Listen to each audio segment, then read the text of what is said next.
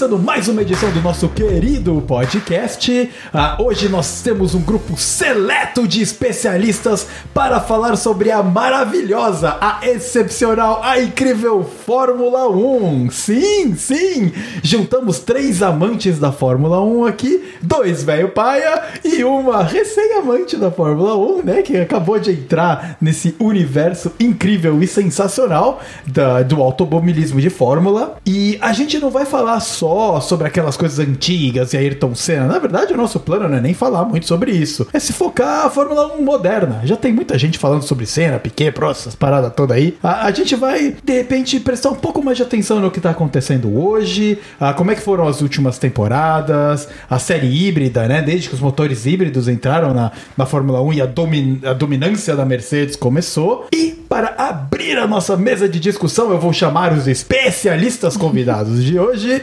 começando por Ricardo, mais uma vez aqui. Cara, você tá batendo episódios seguidos praticamente aqui, que você tá aparecendo. O, Ricardo vem, faz um bloco de dois, três episódios quase seguidos do outro, aí, aí sobe. Aí volta, faz dois, três, aí sobe. Então dá um alô para o ouvinte, para quem não te conhece. Se apresenta, tio. Fala aí galera, tudo bom? É um prazer estar aqui de volta, realmente. Acho que os últimos episódios eu tô nos últimos três mesmo e em alguns anteriores. Não lembro bem a ordem, mas até porque a gente gravou outras coisas juntos lá pro, pro canal também de Fórmula 1. E Fórmula 1 realmente é um assunto que eu também sou apaixonado e é, é muito bom poder falar disso. E, e, como você disse, falar da Fórmula 1 moderna, né? Até porque aconteceram muitas mudanças e a Fórmula 1 é muito diferente do que era anos atrás e é muito importante a gente é, avaliar tudo que está acontecendo e que vai acontecer, né? Porque não só falar do recente, mas do futuro, porque o ano que vem vem mudanças grandes aí na Fórmula 1. Totalmente, cara. Então, obrigado por ter guardado um tempinho para vir participar de mais um episódio. E a minha segunda convidada, segunda e última, é Ana, Ana Paula. Oi. Está aqui, está aqui localmente ah. comigo. Olá, se apresenta. Tudo bem, galera? Eu sou a Ana, sou a namorada do Vitor. E foi ele que me introduziu a esse mundo de Fórmula 1. Eu tenho acompanhado com ele desde o ano passado. E essa temporada que está sendo fantástica para mim. Não me chamaria de especialista no assunto, mas eu Aqui é todo mundo especialista. Aqui, né? Mas eu tô aprendendo bastante e tô acompanhando, então tá sendo super legal. Esse programa não tem gente que não é especialista convidado. Não, não. Só especialista. Exatamente. É, uns tapa-buracos, mas o tapa-buraco é especialista em tapa-buraco. Exatamente. Todo mundo aqui é especialista em alguma, alguma coisa. coisa. Exato. Ah, muito bem, muito bem. Então, fechamos aqui o nosso bloquinho de introdução. Tobias, põe um som maneiro aí pra gente, porque o papo hoje vai ser em alta velocidade. Vamos lá, pessoal. Vai, Tobias! Vai, Tobias!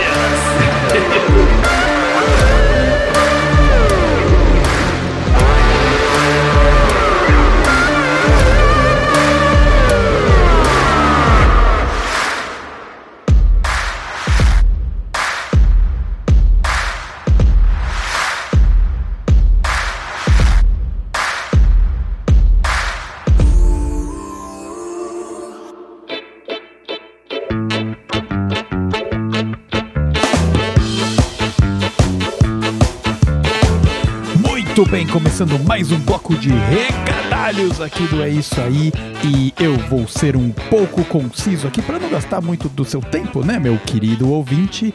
Mas, mas tem uma coisa que eu não posso deixar passar, que foi toda a galera que ouve a gente, antigos amigos, novos amigos, pessoas que a gente conheceu pelo agora nessa aventura aqui do É Isso Aí, que marcaram a gente no Spotify, aonde o É Isso Aí entrou ali entre o podcast mais ouvido dessas pessoas. Eu fico muito feliz de, de receber uma notícia dessa, de que vocês estão engajando, que vocês estão lá com uma porrada de minutos ouvindo. É muito legal que vocês estão acompanhando a gente nessa jornada. Então fica aqui o meu agradecimento do fundo do coração por vocês estarem aqui de mãos dadas com a gente nesse universo completamente maluco, tá bom?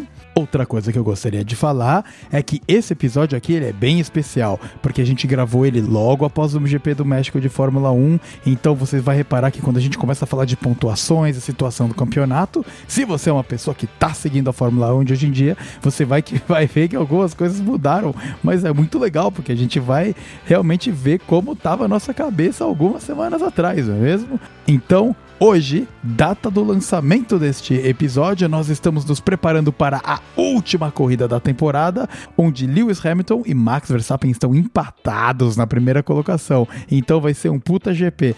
Mesmo você gostando ou não de Fórmula 1, eu recomendo no horário de Brasília, às 10 horas da manhã, vai estar tá passando o GP na TV aí.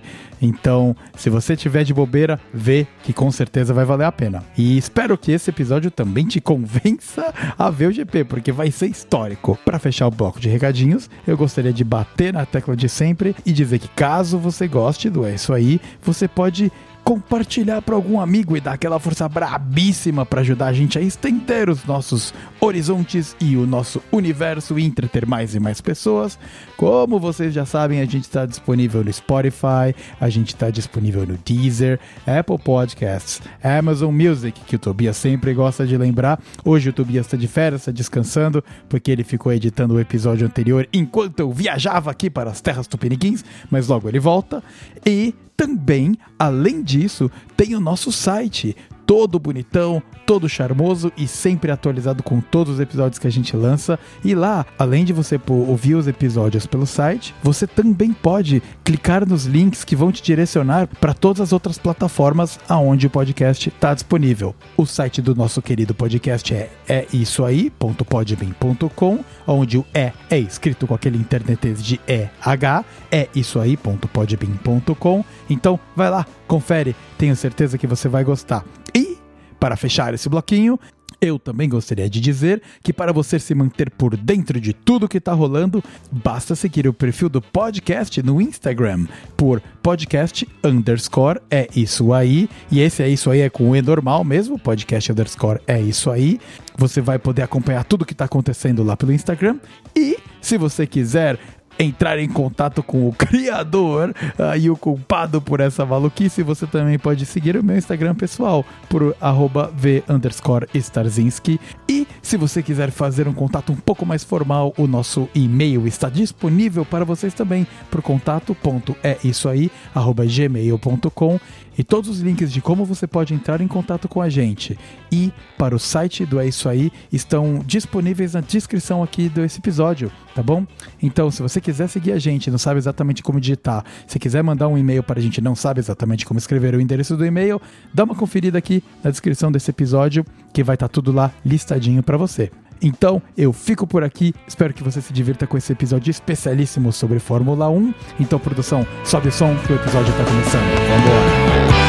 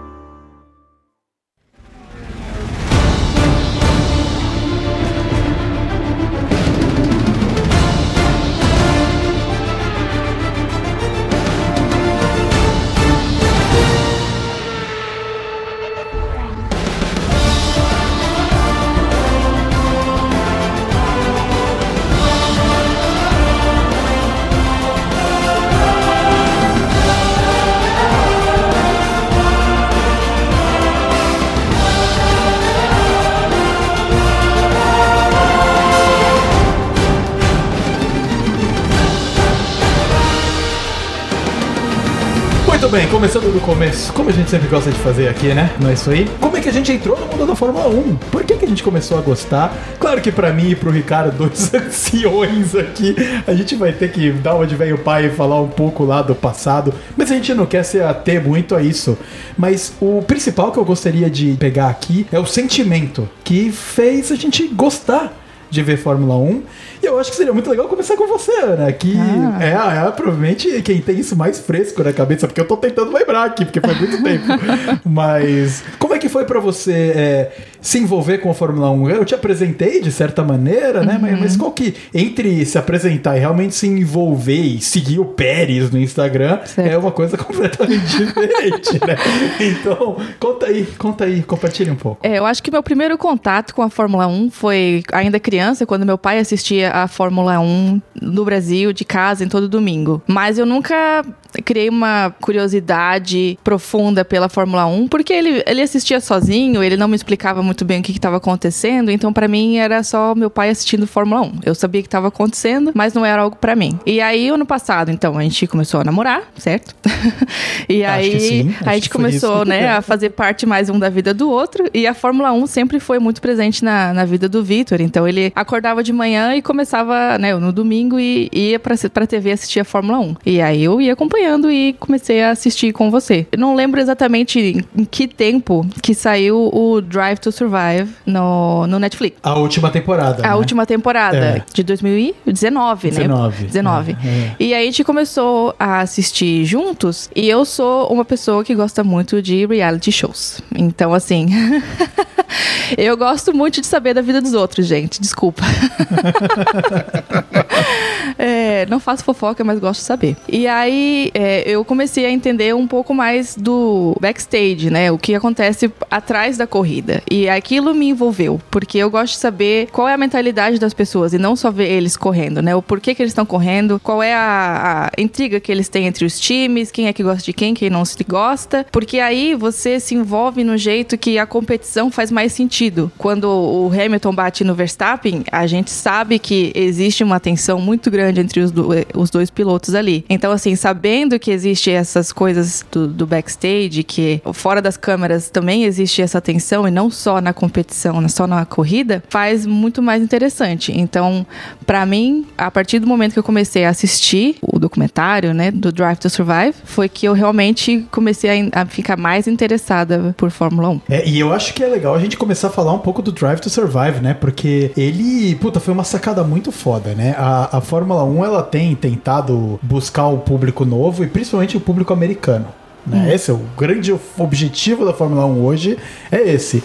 E o Drive to Survive caiu que nem uma luva, porque é muito bem produzido, sendo incrivelmente bom- bem Incrível. produzida, mas o Drive to Survive ele tá sendo muito eficiente em trazer gente nova pra Fórmula 1. Claro que você conheceu por mim e daí você chegou no Drive to Survive, então foi o combo perfeito, né? Uhum. Sim. Mas o, o Drive to Survive te ajudou a entender. Caraca, olha só É. que foda, né? É, eu acho que é diferente de só ver a corrida, ver os nomes e as equipes, sabe? Você conhece as pessoas, né? Os pilotos e aí os capitões do time, como é que chama lá? Os, Os- team principal, como é, que chama? É, são os, os, don- os chefes os donos, de equipe, né? é, o os chefe. managers lá, né? Os gerentes. Então você começa a conhecer eles mais pessoalmente mesmo, né? Tipo o Bostola do Toto Wolff. Isso. Isso.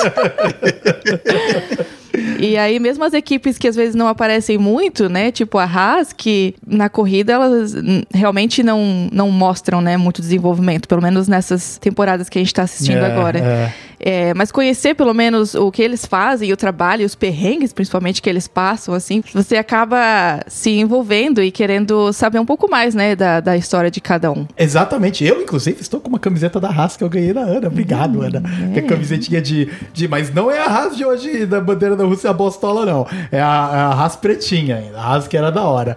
E, e a, puta, a Haas, ela. Eu gosto muito, gostei muito da Haas, né? Porque é aquelas, aquelas equipes menores ainda, mais independentes. E mais ou menos, né? Porque eles compram muita coisa da Ferrari. Mas, mas mesmo assim, é uma. É um menor entre gigantes, né? Que tá, puta, numa puta, puta batalha lá. E a Ana, né, Ricardo, ela perdeu a época que a Haas tava batendo na, na galera maior, né?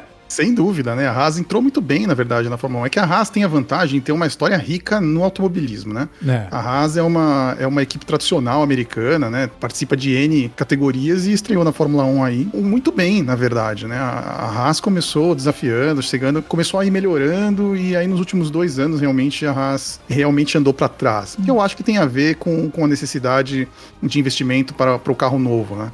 É, você tem que se preparar para um carro que é completamente novo e uma, é uma equipe que já tem uma quantidade de dinheiro muito limitada e fez, na minha opinião, a escolha errada de ter dois pilotos novatos, pilotos com zero experiência, que a gente nem sabe se eles conseguem andar no limite do carro. É, mas teoria são que o dois carro não é pilotos, tão um- ruim assim. Um muito bom e o outro meio merda, né? Exatamente. Que o bom é o Mazepin e o, e, o, e o merda é o. Mas aí eu vou ter que defender, defender a equipe, porque essa semana eu tava revendo, então, a última temporada do Drive to Survive, quando eles tiveram que tomar a decisão de realmente demitir os dois pilotos, que era o Grosjean e o Magnussen. e, o Magnussen, e contratar, então, o, o Mika e o Mazepin. Mickey. Ah, é Mick, Mick Schumacher, é Mick, eu confundo. Mick e o Mazepin. O Mika era o Hakkinen, que você Ah, Era é o o Hakkinen. Não, aliás, ele tá- aliás ele- é fácil confundir o piloto finlandês, né? Mika, É, Hakkinen, tudo. Kimi, Enfim. Raikkonen. E até a pilota lá do- do- da W Series é a. Como é que é? É Kimi Lainen. É, tudo Kimi, igual, é, cara. Kimi é isso aí. É. é. Enfim, então eles tiveram que tomar essa decisão porque o dono da Haas falou: eu não vou mais dar dinheiro, você tem que trazer novos patrocinadores. E aí um- eles conseguiram um patrocinador é, alemão e eles falaram: a gente quer um piloto alemão, que trouxeram o Mika. O Mickey. Mickey. Errei de novo. E... Chamar de Schumacher, pronto. Vai, vai fazer o pé. E eles conseguiram um grande patrocinador, então, russo, né? Não, na verdade, o grande patrocinador é o pai do Nikita Mazepin. É, mas é um patrocinador ainda, né? É o patrocinador. E então eles realmente tiveram que se desfazer dos dois pilotos experientes e trazer os dois rookies, né? É, assim, eu acho que se desfazer do Grosjean e do Magnussen, tudo bem, sabe? Hum. O, principalmente o Grosjean. O Grosjean, ele já tinha ido até onde dava pra ele ir na Fórmula 1, É. sabe? O Grosjean, a gente gosta dele porque ele pegou fogo e tudo mais, ele é meio doido.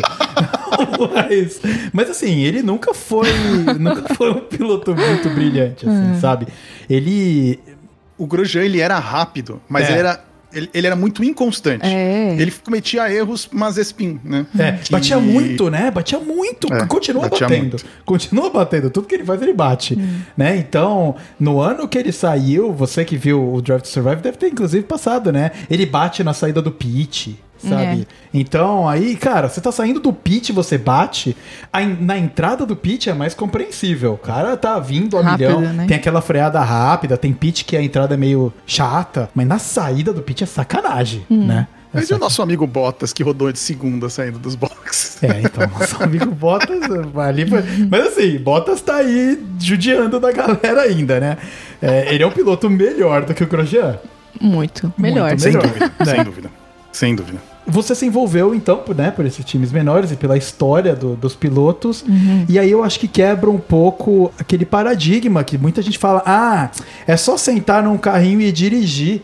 Né? Você começa a ver, a, e o Drive to Survive deixou isso muito claro para quem não é fã, a dedicação integral e absoluta de absolutamente todo mundo na Fórmula 1 que deixa a vida de lado para fazer a Fórmula 1 acontecer. Não só piloto, todo mundo. É, pra mim surpreendeu muito que eles realmente são atletas fora É. das, das Ah, corridas. você não imaginava que eles Eu não eram- imaginava que eles eram tão atletas. Eu imaginava que existiam treinos, mas pra mim eles serem atletas que poderiam competir, por exemplo, num ciclismo, porque eles têm que treinar tão forte, né, Pra pilotar os carros, que me surpreendeu assim o nível de preparação que eles têm. É. Fora, né? até Fora dos né? carros. Alguns É. chegam a competir em outras Exatamente. coisas. Isso que me coisas assim. surpreendeu bastante, assim. É, o Alonso aí, né, quebrou a, O Alonso. quebrou a mandíbula numa competição de, de, de pedal no verão. Porque, é, principalmente porque a gente assistiu, né, o documentário do Schumacher e do Senna, e naquela época, assim, é mesmo fora, não só Fórmula 1, mas ah, os atletas não eram levados tão a sério. Eles fumavam, tomavam muita bebida alcoólica, até, até patrocínio tinha, É, né? é. Então, assim, isso mudou muito, eu acho, com os anos. E então, a visão que eu tinha de Fórmula 1, talvez era mais essa do Schumacher, Senna aí, que é, às vezes davam suas fumadas de, de- daqueles cigarrões, É, né? é. E pra agora que eles são super atletas e podem fazer praticamente qualquer coisa, assim, foi muito, muito legal de ver essa mudança. É, puta, isso é muito legal de falar. Eu tava ouvindo um podcast aí há faz um tempo e eles estavam falando um pouco dessa transição de geração, desses pilotos que eram mais talento e, e um pouco de virtuose, geração que foi até Schumacher. Schumacher ainda é da mesma escola. E ele tava comentando que uma coisa que começou a aposentar Schumachers e, e Barrichellos da vida é porque teve essa transição onde a molecada que tava vindo era uma molecada hiperatleta. Então começou a não sobrar muito espaço para esses veteranaços, porque o cara já tá mais velho. Eles eram atletas já, mas o nível se elevou para um Sim. nível de atleta mega profissional. Sem dúvida. Eu acho, inclusive, que quem começou, eu tenho uma visão de que o primeiro atleta que surgiu entre os pilotos foi o Ayrton Senna. A gente não volta, não, não, vamos falar muito, não é essa a ideia, mas o Senna ele tinha um preparo físico acima dos demais pilotos. Uhum. E ele, por causa desse preparo físico, ele se dedicava a andar com o carro no limite que os outros pilotos não conseguiam andar, porque ele estava acima dos outros pilotos fisicamente. E além de ser fora de série, né? Acho que isso a gente não precisa conversar. Só que o Alan Prost, por exemplo, o principal rival do Senna, também era um cara fora de série num outro sentido, num outro, numa outra pegada, mas eles brigavam de igual para igual. Ah, o Senna é o mais. Como que o Prost ganhava de vez em quando? Porque o Prost era bom pra caramba também. É, claro. E, mas o Senna, ele tinha um preparo físico superior dos outros. E isso começou a chamar a atenção. Né? Os outros começaram a se preparar e aos pouquinhos foram melhorando, né? E é isso que você falou, conforme a pessoa os mais novos iam chegando, eles já chegavam mais preparados, né? É, cada é. vez mais preparados, cada vez mais preparados, até que chegamos ao nível que estamos, que realmente superação super atletas, são atletas de alto nível que poderiam disputar qualquer tipo de esporte.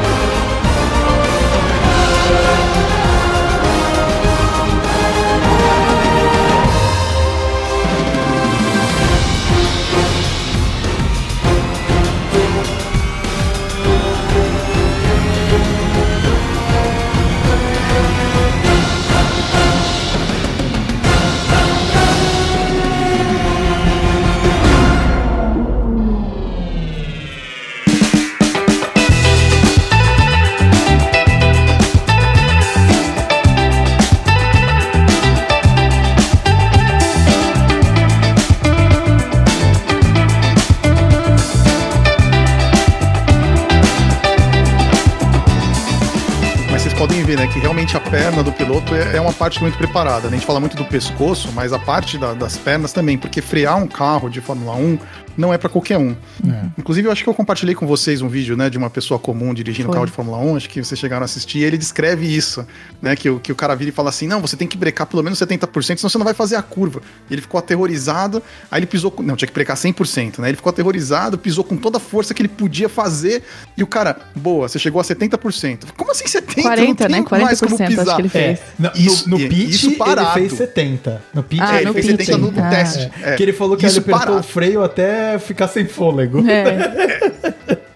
então, e, exatamente. E aí ele deu a volta, ele tinha certeza que ele estava lá freando os 70% dele para fazer as curvas, se achando o piloto, porque o carro de Fórmula 1 é grudado no chão, né? Uhum. E a hora que ele chegou lá, o, o mecânico veio falar: parabéns, você alcançou 40% de, de pressão no freio. E como 40%?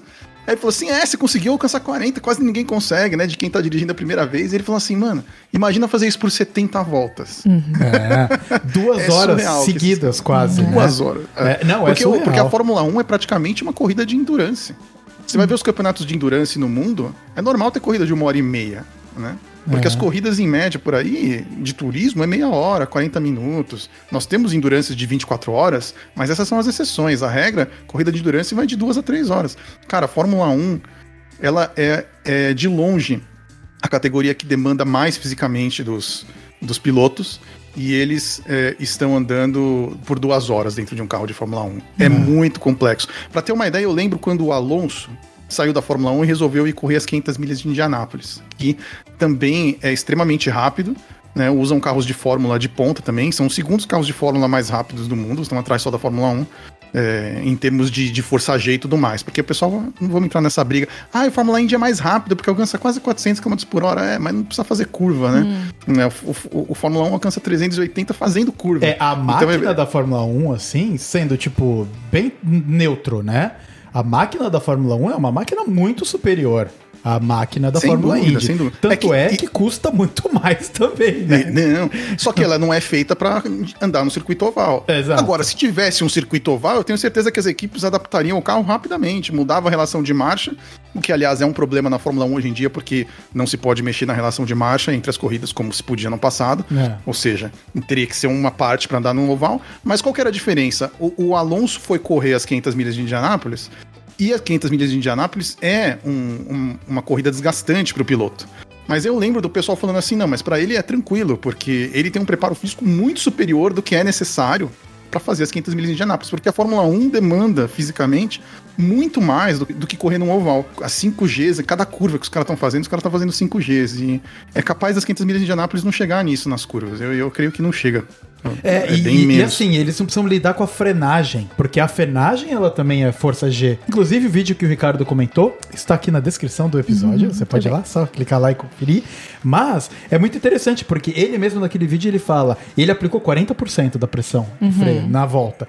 Ele falou que na hora que ele pisou com tudo no freio, o corpo dele foi para frente, o capacete, é. sabe, a cabeça dele foi para cabeça foi para baixo, sabe? É, não isso, via nada. Eles fazem isso o tempo todo, hum. por duas voltas. É uma coisa que a Indy não tem. Não é demérito a Indy, não. São categorias diferentes, com propostas diferentes. E um dos grandes glamoures que a Indy tem é da competitividade. Três carros lado a lado, por voltas e voltas. E pilotos, como ela exige menos do físico, os pilotos da Indy ficam lá por 15 anos, cara. Tem, tem piloto lá que já é um tiozão e tá correndo uhum. lá ainda, né? Exatamente. Tiveram Exatamente. pilotos brasileiros com carreira gigante na Indy, foram estrelas, alguns deles até pingaram na Fórmula 1 e, e eram bons pilotos mais, né? Uhum. E, e, daí foram pra Indy e arregaçaram lá, foram campeões da, da, da Indy 500, né? Então, é, não é de mérito nenhum, são só categorias diferentes. Só um, um gancho que eu queria acrescentar, que eu também estava assistindo essa semana, da, da minha recapitulação do Drive to Survive. É, ano passado, então, teve a pandemia, então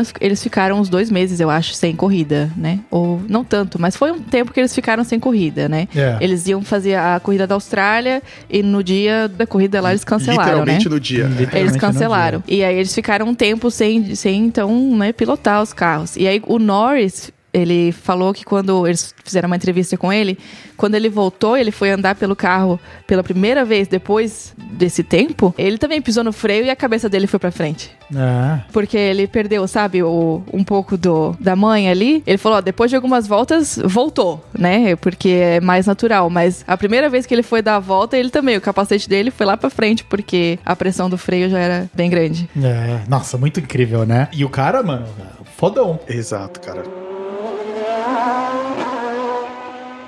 Ricardo, por que, que você começou a assistir a Fórmula 1? É difícil lembrar, cara. Você falou, eu não lembro quando eu comecei. Cara, eu, desde que eu me lembro por gente, eu assisti a Fórmula 1. É realmente complexo.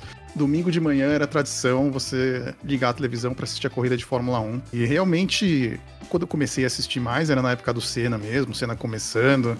É, eu era pequeno e vi o Senna ganhar o primeiro título mundial. Infelizmente, eu não, não cheguei a ver o Piquet andando, né, no, entre os melhores, assim, né? Quando eu vi o Piquet já estava sofrendo para acompanhar, andando em equipes menores e tudo mais. E o Senna foi, era realmente a estrela do domingo, né? E a partir daí era incrível, né, cara? Você, você acompanhar. É, eu sempre gostei de jogos de corrida e tudo mais. Com certeza, eu não sei dizer qual foi a maior influência, né? Se a Fórmula 1 me influenciou a gostar de jogos de corrida, ou se os jogos de corrida me, me influenciaram a gostar de Fórmula 1. Eu acho que é um conjunto das coisas. Todo fim de semana assistir as corridas e ver aqueles carros pendurados. E eu tive a sorte de, de poder ir assistir corridas corridas de Fórmula 1 desde muito novo. Meu pai, ele trabalhava no evento de Fórmula 1, né? Fazendo sonorização do, da corrida em si, porque tinha narração de rádio e ela era sonorizada pro estádio, pro, pro autódromo, que você não ouvia nada quando o carro passava, mas uhum. no fim das contas você acabava ouvindo alguma coisa. Porque não tinha placar eletrônico, não tinha nada. Então, como é que você acompanhava a corrida? Era no olho, cara. Você tinha que acompanhar. E eu ficava feliz que eu conseguia acompanhar os carros até a sexta posição, eu tinha certeza quem, quem eram os primeiros, mas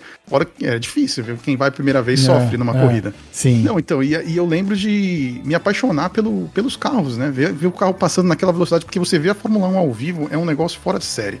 Porque a velocidade que o carro passa na sua frente é impressionante, é uma coisa que você não tem como ver na televisão.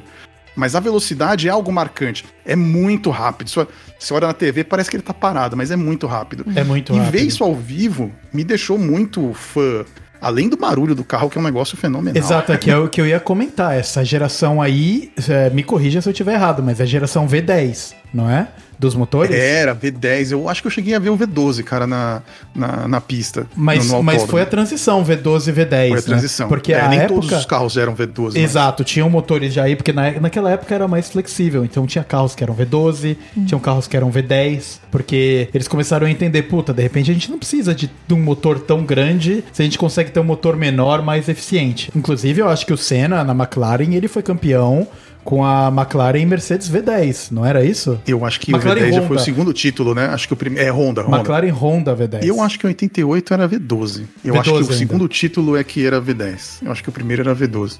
Ah, não lembro. Então a gente tá falando de início da década de 90, já era tudo V10. Já era V10. É. Já era tudo V10. É. Assim, o, o V12 ele é muito bonito e tal, mas pra mim, pessoalmente, o som do V10 ele é, é incrível, porque o, o V12 é muito. É muito. Ah, é muito, É, ele, muito, ele, muito, ele, é, muito. ele é muito esganiçado, né? muito esganiçado. O V10 ele ainda é muito alto, mas. Mas é, É o barulho muito mais gostoso. alto que eu já ouvi na vida. É, eu também, Sabe quando, eu você, também. sabe quando você tá numa balada que você tem aquele, aquele subwoofer gritando, assim, que você sente as entranhas mexendo com grave? Tum, tum, E não tum. dói, não dói os fala com o ouvidos, seu- gente. Dói, dói, mas a gente mas se acostuma. É, e você perde É. uns anos de audição ali, mas vale a pena. Não, é. Vale a pena. Vale, vale. claro. A minha descrição em relação ao volume, pra pessoa ter uma noção, é que quando você tá nesse som alto de um show, de, de uma balada, alguma coisa, você sente aquela vibração interna, mas quando você fala com o seu amigo, você grita no ouvido dele, ah, você viu isso? Vamos pegar uma cerveja, ou não sei o quê, você sabe que você tá falando. O barulho do carro de Fórmula 1 é tão alto que você, você não sente a vibração da sua voz. Você só sente a vibração do carro de Fórmula 1. E é um negócio indescritível que não tem mais hoje em dia.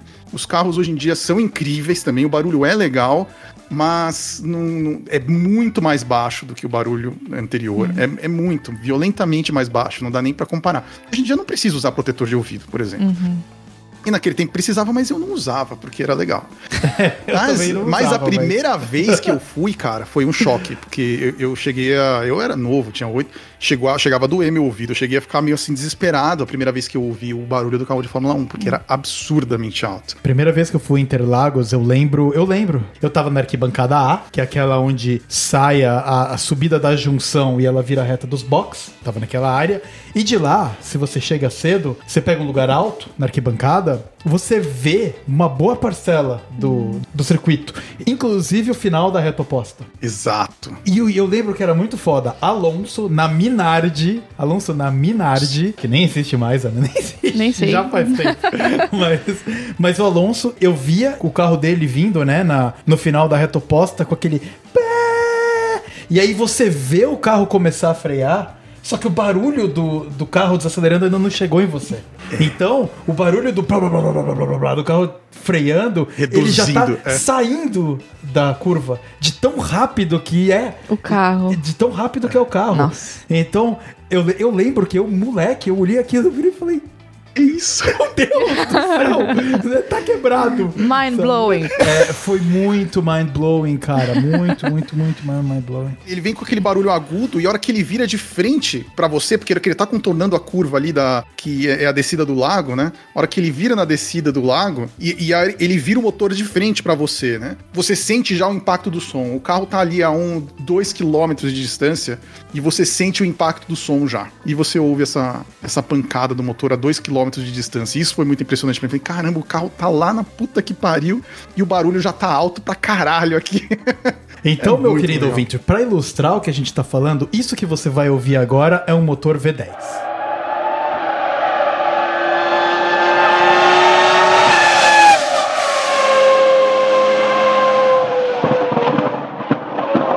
E esse aqui é o atual motor híbrido V6.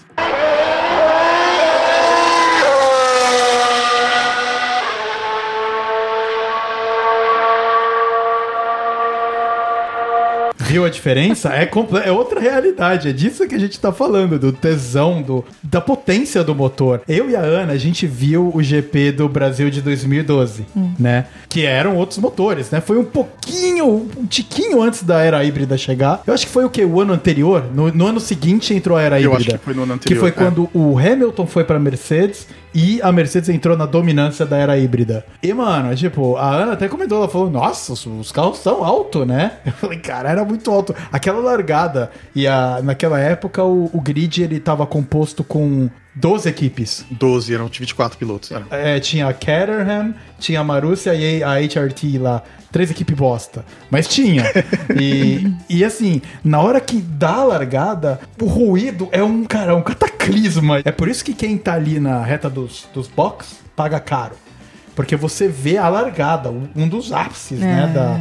Só que é um, um- um volume absurdo De barulho, De né? barulho. Nossa, é absurdo. A primeira absurdo. volta é uma das experiências mais incríveis É incrível. da Fórmula 1, É porque incrível. os carros estão todos juntos e o barulho é impressionante e, e é louco. É louco. E não é querendo dar de velho palha, mas hoje é um charme que acabou. Inclusive, no canal da Fórmula 1 mesmo colocaram, eu até achei curioso que eles colocaram, porque eles estão indo pra fora disso, né? Eles estavam entrevistando o Hamilton, eu acho que inclusive no, no GP agora do México, ou foi no anterior, acho que foi, foi no anterior, foi em Austin. E, e ele tava lá dando entrevista. E eles deviam estar rodando alguns carros antigos da Fórmula 1, sei lá, de 10 anos atrás, que eram os motores V10. E aí ele tá lá entrevistando, e daí no fundo passa o. Aí ele para, né? Olha pra trás, olha pra quem tá entrevistando e ele fala: Cara, a gente devia voltar pra esses motores. Porque é muito charmoso. Tipo, chama, é muito, é muito animal. Muito, muito animal.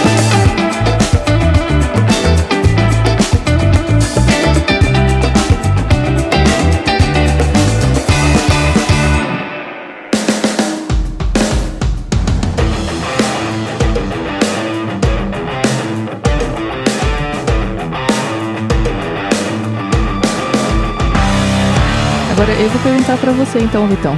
Como é que você começou a assistir Fórmula 1? É mesmo, tem. Bom, eu. Pra mim foi era cena, com certeza. Foi era cena. Eu lembro que eu era novo e eu vi o acidente do Senna ao vivo, na TV, né? Com o, Galvão lá falando que ele tinha visto o Senna dar joinha. As loucuras que o Galvão fala, né? Que ele viu o Senna dar o thumbs up ali, falando que tava tudo bem. E ele tava 100% com certeza de que o, o Senna tava bem, mas ele já tava. Ele já morreu no, No local, né? no local, né? Eles falam que não, porque senão ia ter que cancelar a corrida e blá blá blá. Mas assim, cara, ele. ele. Puta. Ele, o, quando você vê ele se mexendo um pouco no carro, é espasmo. É, na verdade, eu- ele não morreu no local, ele morreu no hospital, né? Oficialmente, Oficialmente, sim. né? Mas, mas não tem Mas como. ele tava não- sem, sem resposta, né? É, É, eu- porque- eu, acho que ele morreu nesse momento desse espasmo final, porque ele tava assim, de repente ele me- mexe a cabeça, É. que dá uma impressão até, não, ele tá se mexendo, ele tá É, vivo. é. Naquele momento ali, é a impressão que dá é essa, que ele, que ele morreu nesse momento. Ah, e é, e é muito brutal, porque também a morte do Senna, a gente tem que falar, né? Porque ela revolucionou não só a segurança dos carros, né? Que muita coisa foi repensada. Porque aquele final de semana, não foi só o Senna que morreu, né? Teve um, o outro piloto, o Ratzenberger, que morreu também. Foram duas semanas complexas, porque nesse, nesse, nesse circuito de Imola, o Rubinho quase morreu na sexta-feira. É, mas foi Porque ele acidente do passou- ele foi não arremessado. morreu- é, ele não morreu por milagre de Deus ali, cara. É, porque o carro era pra ter. ele- o carro dele raspou numa zebra e decolou. E era pro carro ter virado e, e chapar no muro de lado, assim. Nossa. né, esmagar o piloto no muro. Mas sei lá por que o carro manteve a mesma posição. E aí ele bateu de lado no muro. Mas ele ficou internado, ele foi pro hospital. O clima do, do, do Grande Prêmio já ficou pesado, né? Isso foi no treino de sexta. Aí no treino de sábado aconteceu com a Sintec lá, né? O, o É. Ratzenberg. Aconteceu um é. acidente fatal ali. Ele, o carro partiu o cockpit praticamente no meio, dava pra ver um pedaço do piloto pra fora do cockpit. E inclusive levantou as questões sobre, de segurança sobre essas equipes menores, né? É. E ele morreu ali realmente, aí acabou o clima, né? Todo mundo queria parar as corridas, é, parar tudo. O Senna era a favor de cancelar a corrida, ele brigou pra cancelar a corrida e não conseguiu. E os pilotos, pelo que eu sei, todos queriam, mas quem foi a voz foi o Senna mesmo, né? E aí no domingo aconteceu do Senna né, morrer na- naquele acidente ali. É. Até hoje não muito claro, né? Apar- Aparentemente quebrou a barra de direção num- numa das curvas mais rápidas da Fórmula 1. É, é e, e assim, é uma fatalidade gigante, mas o que eu ia comentar de que, além da segurança, o que mudou, afetou a transmissão da Fórmula 1 também. Porque antes os carros se acidentavam e ficava a câmera no helicóptero mostrando o carro e as pessoas trabalhando no carro. Só que, meu, no mesmo final de semana teve o Rubinho que quase morreu. Aí depois o Ratzenberger lá, que mostra o, o- capacete dele balançando assim, obviamente o pescoço dele tá quebrado. Porque os movimentos que o capacete faz são completamente não naturais. Ele dá pra ver que tá solto. Importante é, ressaltar que nessa época não tinha aquela proteção de pescoço É, que hoje em dia tem, que é exatamente para não acontecer esse tipo de Isso, coisa. Exato. E aí, na- no acidente do Senna, foi a mesma coisa. Tava lá o Senna, tipo, com espasmos e uma câmera dando zoom no carro, assim, né? E, e- então, tanto é que os, os comissários, quando tinha acidente grande, eles levavam uma, capa, um, um- tipo uma lona pra fechar e cobrir as imagens, né? Pra não mostrar eles tirando o cara do carro e tal. E, meu, é muito mais fácil você simplesmente não mostrar a imagem. Sim. Né? É, que é o que hoje acontece. Tem um acidente grave, não mostra a imagem, né? Tem que ser assim, é só mostra quando Depois, tá... né? É É, que hoje em dia eu acho que toda a transmissão é feita pela, pela FOA, né?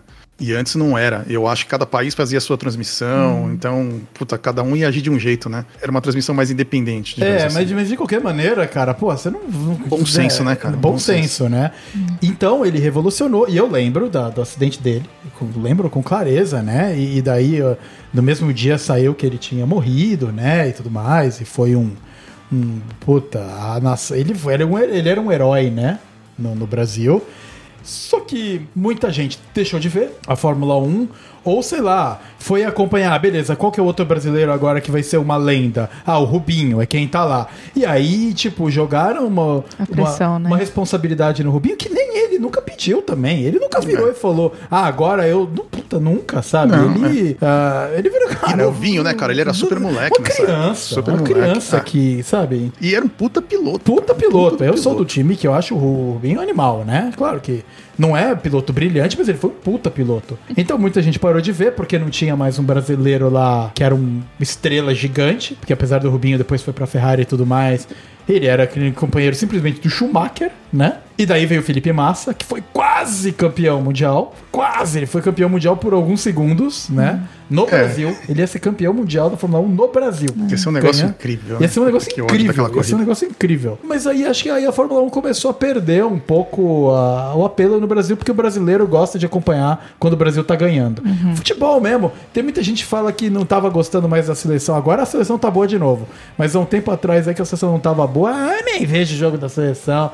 É porque você não tá vendo porque não tá ganhando, cara. Então o brasileiro Exato. tem essa, essa pegada ah, em geral, né? Mas eu gostei muito da Fórmula 1 e eu continuei assistindo, não parei. E tô até hoje. É, eu também não. Eu, eu gostava das corridas, não do Senna. Eu adorava o Senna, gostava dele. Ah. Inclusive, é, é, essa morte prematura do Senna cria a imagem do Senna herói, né? Ele era um herói nacional, mas, cara, hoje em dia ele ia estar velho, como todos os outros pilotos, e ninguém ia nem lembrar deles mais. Ninguém mais lembra de É. Piquet, ninguém mais lembra de Emerson.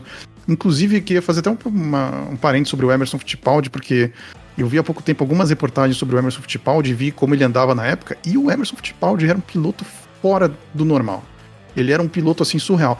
Era pra ele ter sido penta, ex-campeão mundial. E ele só não foi porque ele abandonou a McLaren para correr de, de Copersucar, né? Ele, ele formou a equipe brasileira de Fórmula 1, bancou a equipe brasileira, que era uma equipe, na época também, muito mais barata que hoje em dia, mas já era muito caro para todo mundo.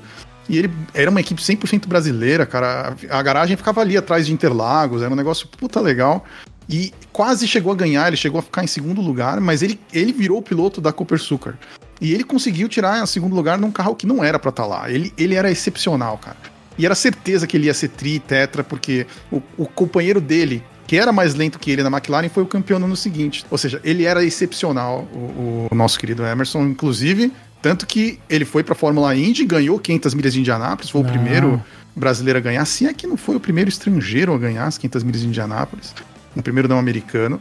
Porque a Fórmula 1 correu muitos, alguns anos nas 500 milhas de Indianápolis, mas ninguém chegava nem perto de ganhar, porque é uma corrida muito diferente, né, do, do que o Fórmula 1 está acostumado.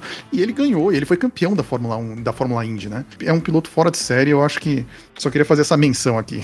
eu gosto muito do, do piloto Emerson, né? É bom deixar claro isso. É, Eu não, eu não ligo muito pra, pra- A gente falou da vida pessoal, né? Essas coisas assim. Eu não ligo muito, não.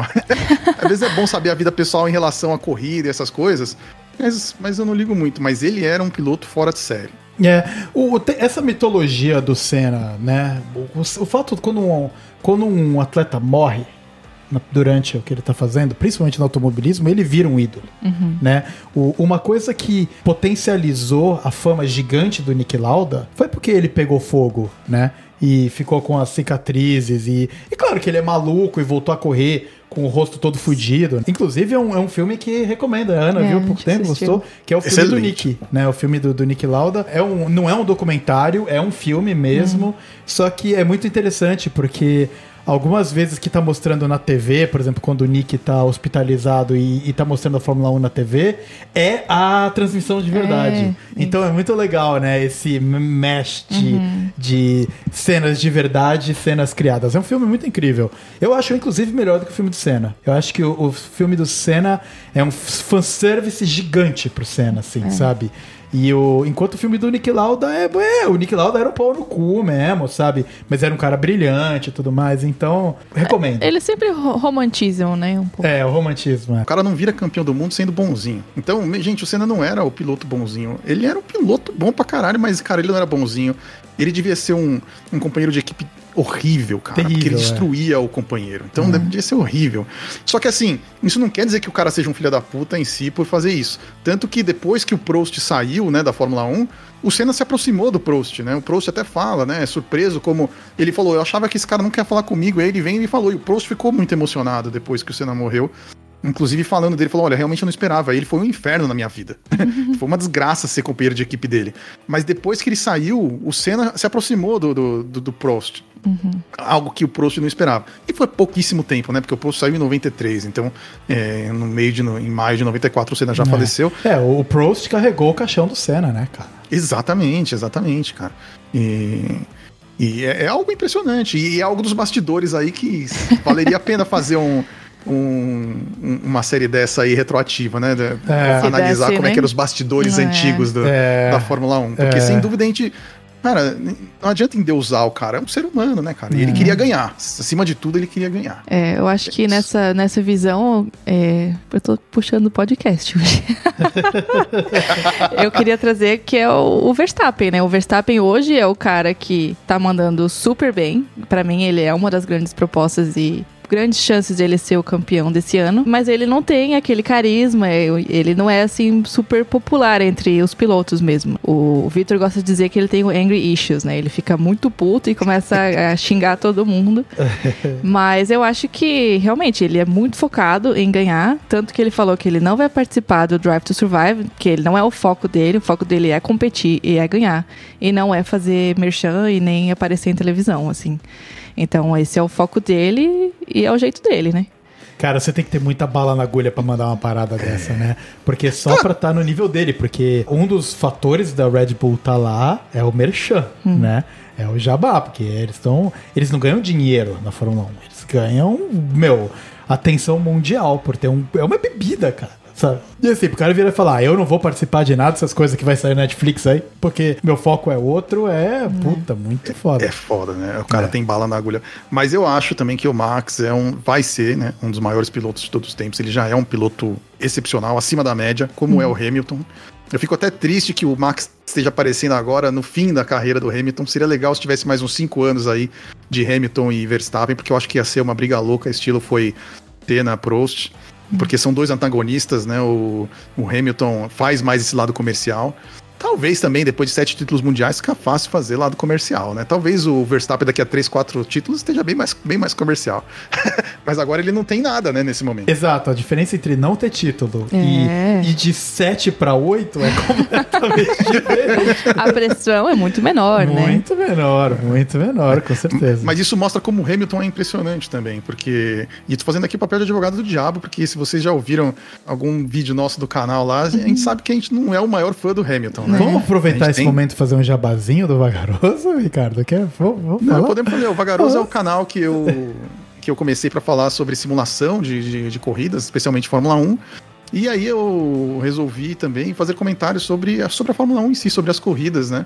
Inclusive o Vitão é, é meu co-host lá, a gente faz junto, mas infelizmente, né, a vida é muito louca e eu não consegui, a gente não conseguiu fazer gravações dos últimos episódios por motivos de trabalho e tudo mais. Mas vamos retomar, nem que seja antes, antes do fim da, da temporada, a gente vai fazer pelo menos mais um episódio aí. Nem que sejam os compilados de várias corridas aí e tal. Exatamente, exatamente. Porque a corrida, é, o campeonato realmente desse ano está muito bom, né? Quantos anos que a gente não tem um, um tão próximo? Só ver a dominância aí da, da Mercedes nos últimos anos, que a gente sabe que não teve nenhum próximo. Quando teve próximo foi dentro da própria Mercedes, né? Como, É. por exemplo, com o Rosberg, É. que só ganhou porque o Hamilton ficou fora algumas corridas, vamos ser sinceros. Um excelente piloto, Rosberg. O filho do Keco Rosberg, né? A gente estava falando aí É. dos campeões do mundo, né? Pai e É. filho campeão do mundo de Fórmula 1. Brabo. Bravo. É, brabo. Fazendo propaganda hoje em dia de cerveja.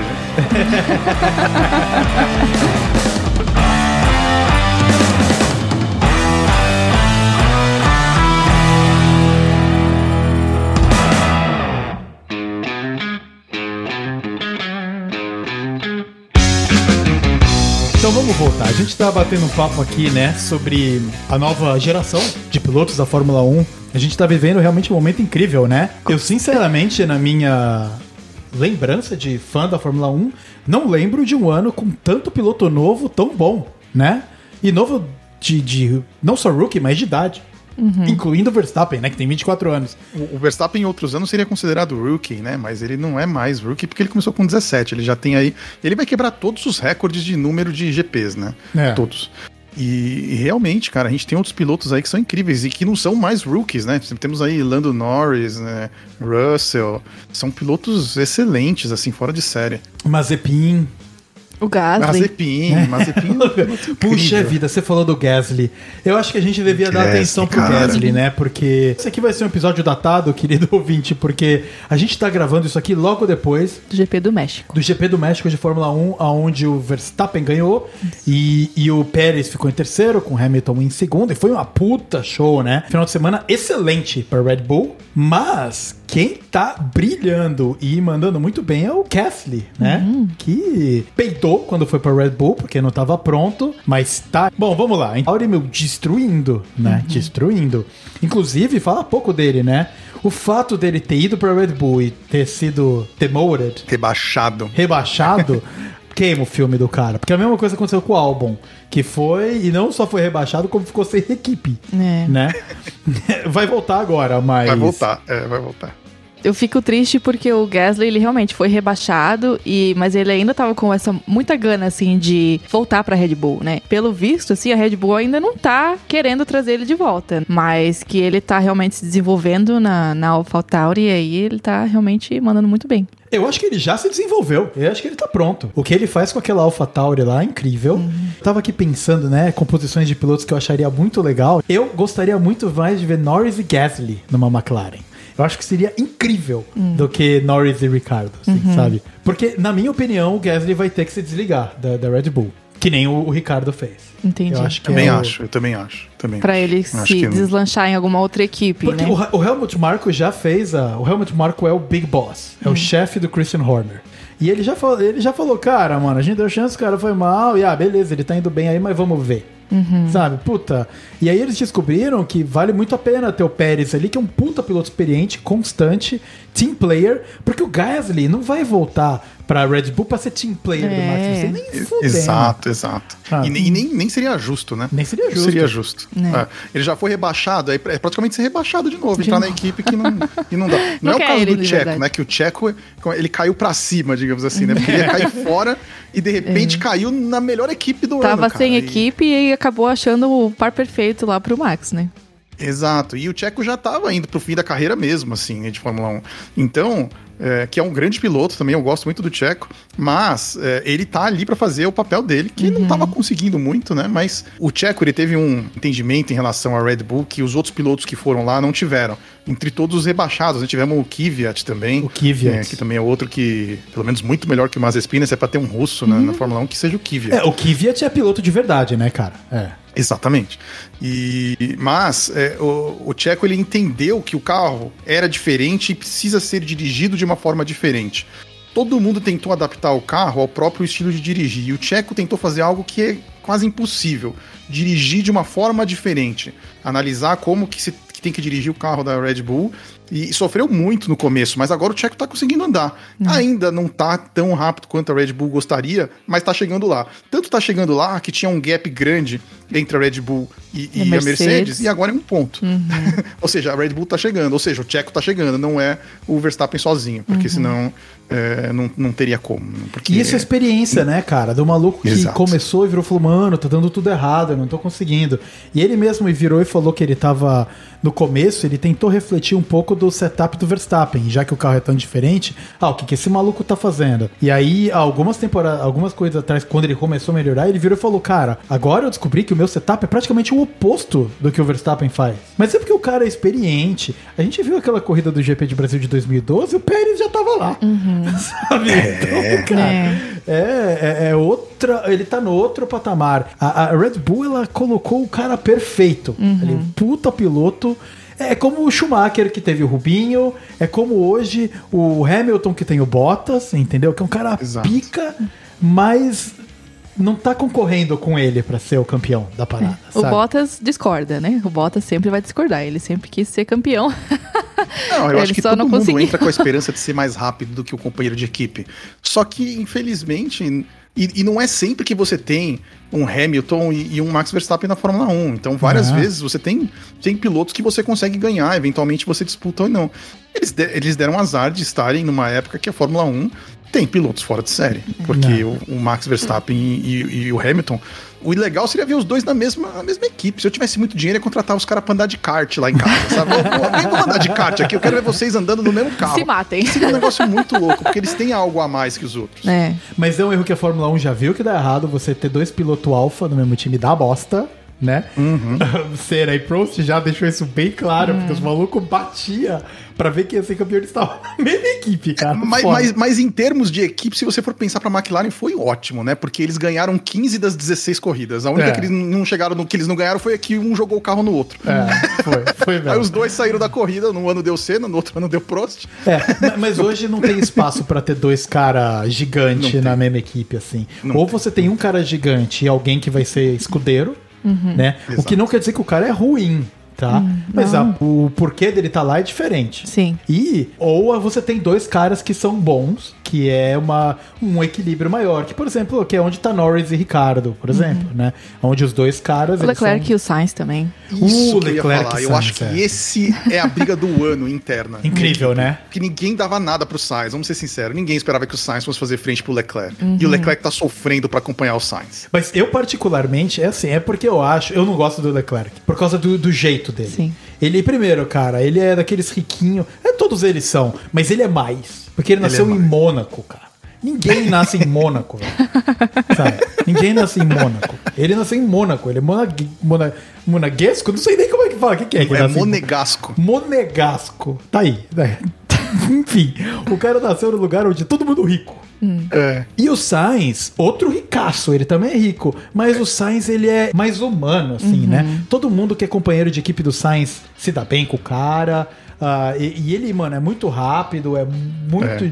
Sei lá. Não, é- e, e o, e o Carlos Sainz, ele nasceu já do. é, o pai dele é um dos maiores pilotos de rally de todos os É. tempos. Aí o Carlos Sainz também, né? Inclusive. Carlos ele também é é. Carlos. Os dois são os Carlos dois são Sainz. Carlos. Ele é o Junior.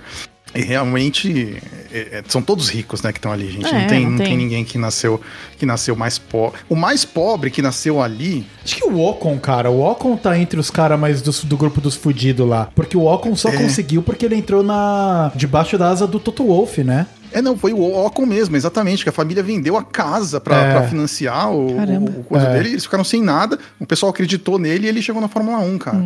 E, e Legal. chegou bem, né? Chegou, mostrou que é um piloto. Mas a família vendeu tudo que tinha pra conseguir colocar o cara na Fórmula 1. Ele era uma família que tinha alguma coisa, mas ele tá longe dos ricos, né? E Ah. ele não tem o patrocínio que os ricos têm, né? Uhum. Tipo o Mazepin. Eu acho que é um bom momento. Eu acho que a gente falou um pouco da. né? Vamos voltar a falar da Ferrari de novo? Porque Vamos, vamos. Essa, essa competição McLaren-Ferrari tá incrível. Tá. Né? Primeiro, porque é muito bom ver a McLaren voltar. A McLaren passou um. Eu não sei se quando você começou a ver, Ana, a McLaren ainda tava na draga ou já tava voltando. Tava voltando, Já mas tava bem voltando. leve, é. É. Tinha. Tava o Sainz, né? O Sainz e o Norris. Passou a Williams. Passou, passou, exato, porque a, a o Alonso foi parte da McLaren, né? E o Alonso mandou um rádio, cara, que virou um puta blá blá blá, porque ele a rádio aberto, ao vivo, falou, cara, esse aqui é um carro de GP2, esse motor. Foi quando a é, Honda esse que é o problema. voltou. A briga com os motores Honda, né? É, a Honda resolveu voltar para a Fórmula 1 e daí o que aconteceu é que ela voltou muito mal, muito, muito mal. E meu, foi um puta estandarte, porque a Honda e a McLaren estavam fazendo parceria de novo. Foi a mesma parceria do Senna, campeão. Só que o motor era uma bosta. Era uma bosta mesmo, era motor de GP2 mesmo. Não era de GP2, mas era. E puta, cara, e daí o Alonso ficou putaço, né? Falava, velho, esse motor é uma bosta. E aí a McLaren saiu da Honda E, e aí a Red Bull, eles são, mano, eles têm uma visão de business incrível também, né? Que eles viraram e falaram, então vem cá, vem cá. A primeiro a Toro Rosso adotou o motor Honda no primeiro ano para ajudarem eles a desenvolver para entenderem melhor o motor. E daí quando a Red Bull entrou com o motor Honda, o motor Honda já era bom. Eles são muito foda, cara. Esse, fa- esse lance deles E- terem duas equipes é, É. foda. É. E Ajuda, a Honda tá né? saindo de novo da Fórmula 1, mas a Red Bull comprou toda a parte da Honda, né? Então o motor do Red Bull vai ser Red Bull no próximo ano. Ah, é? Ele é Honda, mas o nome vai ser Red Bull. É o motor deles mesmo. Eles compraram toda a parte da Honda, que a Honda ia sair da Fórmula 1. Mas pelo que eu percebi, eles ainda vão continuar tendo consultoria da, da, da Honda mesmo, né? Então É. eles vão estar lá fazendo motor, mas a Honda vai continuar como consultora da.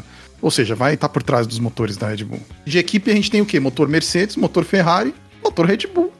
e, a, e a Alpine deve ser Renault, né? É, a Alpine é a única equipe que tem motor Renault. Inclusive a McLaren, ela saiu do motor Honda e foi pra Renault. Porque era um motor barato, né? Porque a Renault. Ah, é uma bosta, né? Mas uh, ninguém gosta. Alguém, não sei quem gosta da Renault. Eu gostei da Renault na época do Alonso, depois nunca mais, Isso, cara. é, é. Na época Mas do mesmo Alonso. naquela época tinha o Briatore lá, era esquisito, cara. Mas, ó, a gente, a gente tava, tava falando da, da Ferrari, né? isso, isso. A gente tava falando dos pilotos novos excepcionais, e apesar de você não gostar do Leclerc, ele é um piloto excepcional também. É chato pra caralho, Ele- mas ele é excepcional. Chato pra caralho, mas ele é muito bom. E o Carlos Sainz tá provando que é outro piloto excepcional, É. tá andando acima, né? Eles estão. A briga interna da Ferrari é a melhor, né? Nós temos o Alonso também, né, lá, que também é um piloto fora de série. O Alonso, ele dirige de uma forma diferente. E ele só não foi campeão do mundo umas sete vezes, porque ele é muito chato e nenhuma equipe aguenta ele. Acho que ele evoluiu nesse lado e agora tá dando certo. né, cara? Como ele ele tá com uma postura diferente. A gente já tá saindo da Ferrari de novo. Eu não sei qual é o nosso problema falando da Ferrari. Também não sei. mas, mas já que a gente tá no Alonso, quando o Ocon ganhou a corrida, qual que foi o Ajuda, GP? ele ajuda. É, não lembro. Vocês lembram do GP? Deixa eu perguntar pro Tobias aqui. a Qual. Do, que o- qual- do, do Alonso? Que o Alonso segurou o Hamilton, né? Que o Alonso segurou o Ah, Hamilton sim. e daí Foi o- Hungria, o- não foi?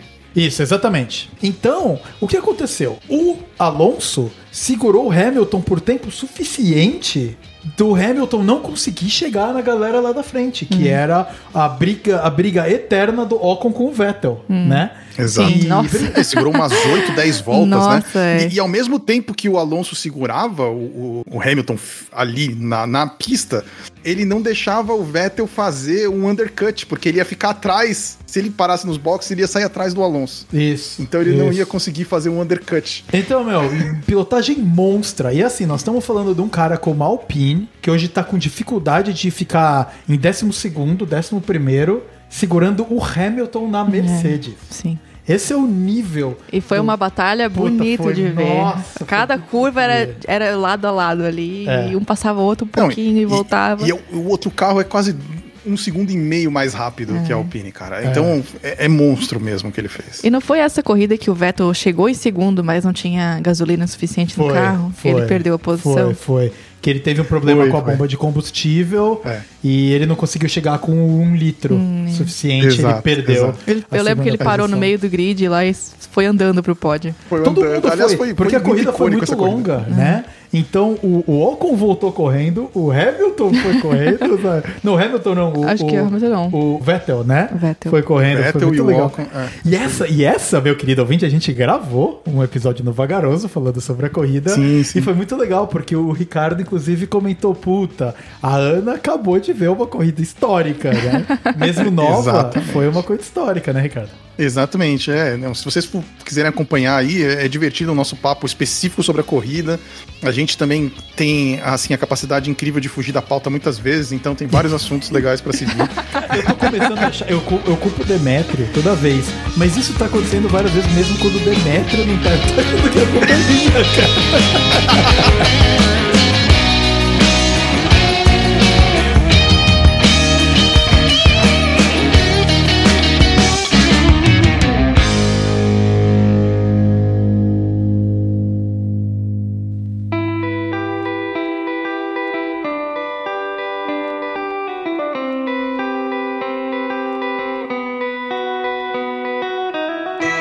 pode também começar a falar de equipes um pouco mais do da meiuca, mais um, um tiquinho ali mais pra trás, que a gente ainda não falou. Né? A gente tem que cobrir todo mundo aqui, porque nós somos é, como é que se fala quando trata todo mundo igual? É, Democráticos. Nós somos democráticos, então é só eu um ambiente democrático. Então, acho que chegou a hora da gente falar um pouco da Aston Martin com o, o Lawrence Stroll, que é pai do Lance Stroll, que tá vindo aí com o pé na porta, né? Um, já um businessman e tudo mais, e fez a Racing Point ganhar corridas quando ele salvou a, a, a Racing Point de que era Force India, É. né? Ele salvou a Force India de Go Under, né? Porque o- acontece que o dono do, da Force India era um indiano pilantraço. Foi pra cadeia apenas. foi pra cadeia, o cara foi preso. Ah, e aí, cara, eles fizeram um movimento perfeito de trazer o Vettel para um ambiente muito mais descontraído, numa equipe que tem muita tradição. Que, cara, nos primórdios da Fórmula 1, a Aston Martin tava lá, né? Junto com a Alfa Romeo, inclusive. Eles trouxeram essa marca foda, trouxeram o verde da Aston Martin de volta. Aston Martin é o carro do James Bond, sabe? Essas paradas. Então, Esse, esse é o verde britânico de corrida, é uma cor super tradicional, né? É muito Entendi. tradicional. Então, o Lawrence, que é um cara canadense, Sim. mas ele adquiriu uma empresa que tem. Não, adquiriu o- a parte da Fórmula 1 da, da Aston Martin e falou: cara, isso aqui tem um potencial de marketing fudido. E além disso, tem o tetracampeão mundial querendo sair da equipe que ele tá. Olha só que coisa boa. E trouxe o Vettel, que é um cara, meu, da hora, pra ser companheiro do Lance Stroll que é um piloto que foi criticado pra caceta, inclusive quando ele começou, inclusive por mim e Ricardo aqui, a gente não tinha canal nenhum, mas a gente passava horas criticando Stroll.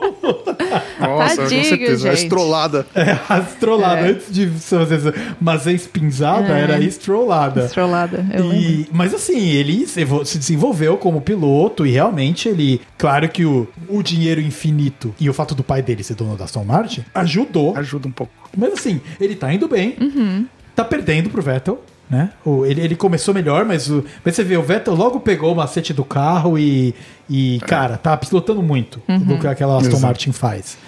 Quando ele fica atrás do Stroll é que aconteceu alguma coisa na É. corrida. Ah, alguém bateu no Vettel, ou o Vettel errou, porque também é humano, mas normalmente numa corrida normal o Vettel acaba muito na frente né, do, do Stroll. E o Vettel já Mas- passou. mas pra- Ele já passou da época de ouro dele. O Vettel tá terminando a carreira, né? Que tá que nem o Alonso, mais ou menos. Cara, ele é tetracampeão do mundo, velho. Foda-se, né, cara? Então, eu acho Aliás, que. ele é tetracampeão do mundo seguido, né? Acho que, ninguém, acho que o Hamilton não tem esse recorde, acho que ele é tetracampeão seguido, hein? Isso. 10, 11, e 12, aí 13. veio a hegemonia da Mercedes. Exatamente, que entraram Isso. os motores híbridos. Quando a gente viu o GP do Brasil de 2012, Vettel campeão. E no ano seguinte entraram os motores híbridos.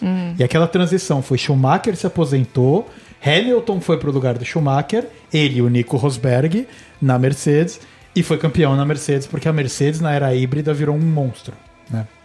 E daí a gente tem aí o Vettel liderando, né, hoje a, a Aston Martin, mas, meu, perfeita posição pra ele. Ele consegue ser tutor pro Stroll, eles têm uma relação boa e tá tudo certo. Eu, eu chutaria que a Aston Martin é uma equipe que daqui a 4, 5 anos vai provavelmente estar brigando por campeonato. É o objetivo do Lawrence Stroll. E eles têm dinheiro pra isso, eles têm marca pra isso. E puta, tá com um tetracampeão mundial e um cara que tá se desenvolvendo lá. Tá tudo certo, né? Então eu chutaria que a Aston Martin vai dar trabalho, mais do que a Ferrari, eu imagino. Ah, é? Eu acho que sim. E tem também aí a AlphaTauri, que era Toro Rosso, virou AlphaTauri, carro, pro- provavelmente o carro mais bonito do grid, né? É Que- bonito mesmo essa pintura desse ano. é bonito, né? A roda branca que eles fizeram é muito maneira, É, né? bem legal. É, Essa mudança né, de, de nome que eles eram a, a Toro Rosso, né? Toro Rosso, e, e- e viraram a AlphaTauri foi uma, uma mudança muito boa, né? Para se distanciar um pouquinho da Red Bull, porque quem não sabe o porquê a AlphaTauri é, uma, conste- é baseada numa constelação de touro, né? Que é uma constelação do zodíaco, inclusive. E a constelação de touro, a estrela mais brilhante da constelação de touro é Aldebaran, que é uma estrela vermelha que é chamada na astronomia de alfa, né? Porque alfa é a estrela mais brilhante da constelação, beta a segunda mais brilhante e assim vai. Então, Alpha Tauri é a estrela vermelha do touro e tá no céu. Então, Caramba. é tipo o Red Bull, é por isso que mudaram o nome. Então, ele chama Alpha Tauri por causa disso. É o touro vermelho. É a estrela vermelha do touro, digamos assim, né? Continua sendo o Red Bull. Eles só fizeram algo mais poético. Um nome diferente, é, é. É Bacana. por isso que se chama Alpha Tauri. E, não chamaram de Aldebaran, porque eu acho que não ia pegar muito bem. Aldebaran. ah, poderia. Mas Aldebaran. é o nome da estrela, da Alpha Tauri. É... Mas eu achei muito legal essa mudança, né? Deu uma desvencilhada, Toro Rosso e, e, e, Red Bull era muito literal, né? Uhum. E aí a AlphaTauri deu uma desvencilhada boa. E a AlphaTauri é uma marca de roupas também, né? Não é de, de roupa em si, mas ela é a de design de, de roupas e tal, vinculada à Red Bull. Ah, então é a mesma marca, né? É a isso, mesma marca, isso. Não é uma outra é, marca. É, então, pelo fato de ela ser uma, uma estrela pá, eles nomearam a marca uh, em homenagem à estrela. Legal.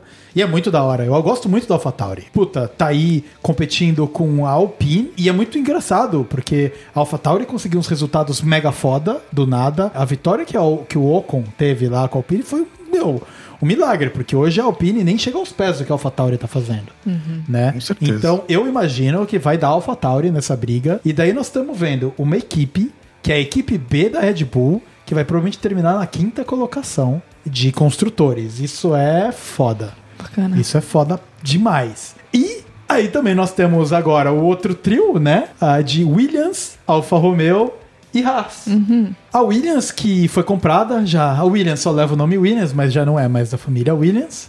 E, e, que bom que eles manteram o nome, porque uhum. é um nome famoso, né? Todo mundo tem um carinho pela Williams. Né? Acho que é, família Williams, foi, foi, muito legal ter, ter rolado. É a última equipe familiar que sobrou, né, cara, na Fórmula 1. É, isso é muito é legal. Mais, né? Mas, é, não é mais, era a última equipe que tinha sobrado. É. Então, é que a Fórmula 1 não tem mais espaço para equipe familiar, já não dá mais. É outro, outro business, hum. né? Não tem como. E aí a Williams está tendo um ano muito bom, né? Depois de passar tantos anos lá no fundo, foi entrar um grupo de investidor e eles nem estão investindo dinheiro direito esse ano, não, cara. O foco deles é ano que vem. E mesmo assim, cara, sabe, ganhou ponto. É. E, e puto, o Russell, né? Teve realmente umas hum. corridas maravilhosas aí. Mas a Williams realmente é uma equipe que tem essa torcida, né? Especial é, em relação a, a todo esse período de Fórmula 1 familiar. É, eu sou todo um mini mundo, fã Williams. Ah, é? é? é. E eu acho que todo mundo torcia para Williams conseguir o primeiro ponto. Que, diga-se de passagem, depois que saiu o primeiro ponto, veio um monte de pontos, né? Cara, a gente tava gravando vagaroso, lembra, Ricardo? Que a gente falou, ah, e o Latifi conseguiu mais pontos do que o Russell, né? Pela primeira corrida que eles fizeram o ponto. E vai terminar o campeonato na frente, porque eles nem não vão fazer, fazer mais nada. Claro que fizeram, né? Claro que a gente queimou Claro que fizeram. É, fizeram, fizeram e fizeram muito mais pontos do que fizeram naquela corrida, né? Aconteceu muitas. É porque foi uma temporada inesquecível essa temporada hum. de Fórmula 1, com corridas malucas e reviravoltas incríveis, né? Mas aí tá o Williams agora com 23 pontos, antes não conseguia fazer nenhum e tá aí com 23 pontos.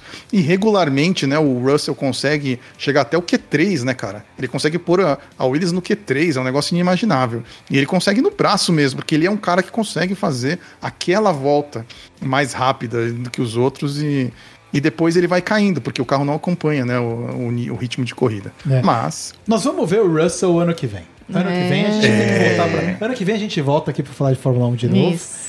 Porque já que. A gente teve uma amostrinha, né? Ele, ele lá na, naquele segundo grande prêmio de Bahrein, lá no. Ah, que ele dirigiu. No... Ele quase ganhou, né? É. Aqui, a, a, Mercedes fez um esforço enorme para ele não ganhar, né? é, deu Foi. tudo errado. É, deu tudo errado. Deu tudo errado. E ainda assim ele quase né, chegou lá. É. Porque ele andou muito naquela corrida. Mas não tá no ambiente pressão maluco que ele não. vai entrar agora com o Hamilton, que desde já você já não vê o Hamilton elogiando ele mais. Não, Acabou, exato. É. Então vai ser foda. Aliás, a gente vê o Hamilton elogiando o Norris, né? Exato. O Norris. Exato. What a great driver, Lando. É. Ah, quando ele perdeu. Qual, foi a, a, a, corrida que choveu e o Norris perdeu a corrida? Foi Rússia, Rússia. Que ele, que ele não parou, né? Que ele não parou e nem o Hamilton. Ah, e o é, Hamilton não queria parar pole. também. O Hamilton parou no último minuto e e, mas voou. o Hamilton não queria parar. Eu achei que pelo menos o Hamilton foi legal nisso. Falou assim, cara, eu também não queria parar. É. Só que a, a, equipe falou para mim decisivamente, para. É. E realmente a McLaren não foi decisiva assim com o Lando. Não, Porque não foi, ninguém é. tinha certeza, né, cara? É, a chuva tava inconstante, né? Exato, exato. É, então nós estamos falando de Rússia, mas assim, me incomoda, cara, o como. Porque o, o, o Lando, uh, talvez você não veja tanto isso, Ricardo. Mas aqui a transmissão da Fórmula 1 da FIA é a transmissão britânica também, né? Sim, que é a transmissão dúvida. Da Sky. E nossa, eu não tô nem na câmera. E, e- já no modo chill aqui, cara. Tô quase gravando um flow podcast. Que os malucos ficam aqui assim, ó, falando assim por três horas, velho. Nossa, pode crer. Deixa eu não gosto do. Quer dizer, enfim, chama podcast, mas não é podcast. Eu sou muito mais podcast do que o Flow. Tá bom. Enfim. Eles não têm nem feed. Tá certo, tudo bem. Bom. Isso aqui Momento ficou- desabafo. É um momento de desabafo. E daí o. Eu até perdi o que eu tava falando. Norris. Então, e a transmissão aqui, ela é britânica. Que é muito boa a transmissão. A transmissão é muito boa. É. Tanto é que quando eu for pro Brasil, eu vou continuar vendo a Fórmula 1 pelo F1 TV. Que eu tô de boa do. Do, né, Do Galvão. É. Ou seja lá Não quem tem mais Galvão, Não tem cara. mais Galvão, Tá né?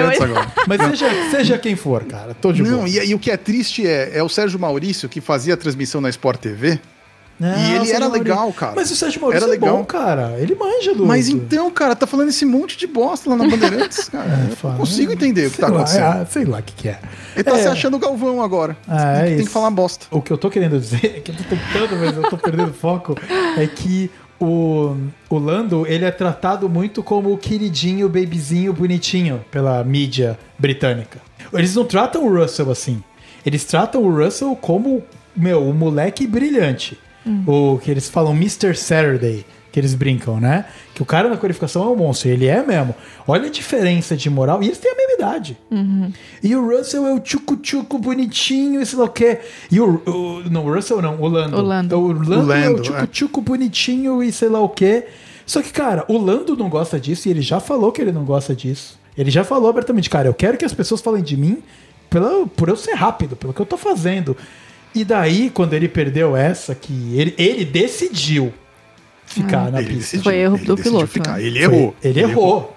Só que de repente todo mundo trata ele como "Oh, se o Hamilton decide ficar e faz aquela bosta e não consegue nem andar em linha reta, a galera ia trucidar ele. Se o Verstappen faz isso, trucidam ele. Mas o Lando. ah, Mas, gente, vocês têm que levar em consideração que ele nunca ganhou uma corrida. Ele ainda é inexperiente. Mas Então, o Russell também nunca era... ganhou. Ganhou sim?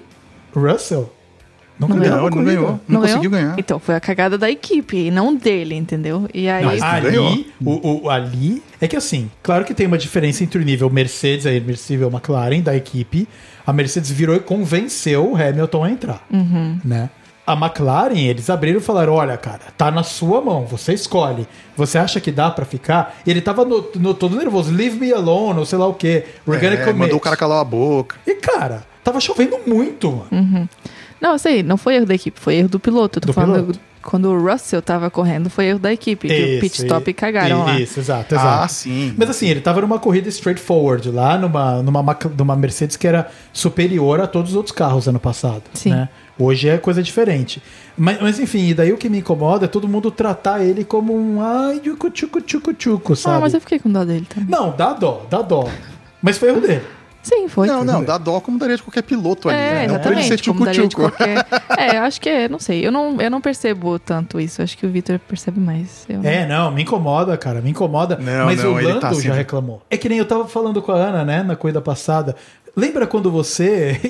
Ouvinte, se você não é estagiário do momento, mas quando você foi estagiário, lembra que todo mundo te tratava como estagiário? Como quem não sabe nada e tá fazendo tudo pela primeira vez? Não chega uma hora que enche o saco? Que você quer que as pessoas te respeitem pelo teu trampo? É, é isso que o Lando, eu acho que ele tá. E, meu, ele já provou pra caceta que ele é bom, sabe? Mas continuam ainda tico-tico, sabe? É Sabe? engraçado que isso me lembra o Rubinho, cara. Porque o, O Rubinho, Rubinho sempre igual. foi tratado É. como. É, o Rubinho. E o Rubinho falou numa entrevista um tempo atrás. Aí o pessoal falou assim: mano, o pessoal fica falando que o Rubinho é bonzinho. Eu não sei de onde tiraram essa ideia de Rubinho é bonzinho.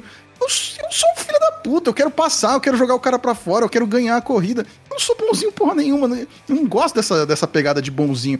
É, acho que me irritava mais ele esse negócio de ser bonzinho do que ser lento, sabe? É, Porque ele não é. era lento, né? É. Mas porque ele, ele falou, cara, eu sempre me achei que queria ganhar, tanto que ele chegou na Stock Car aqui depois que saiu da Fórmula 1 e foi campeão, né? Demoliu todo mundo praticamente. É, Aquilo que a gente falou do, do pessoal que dá azar de estar do lado de um cara que é fora de série. é, é.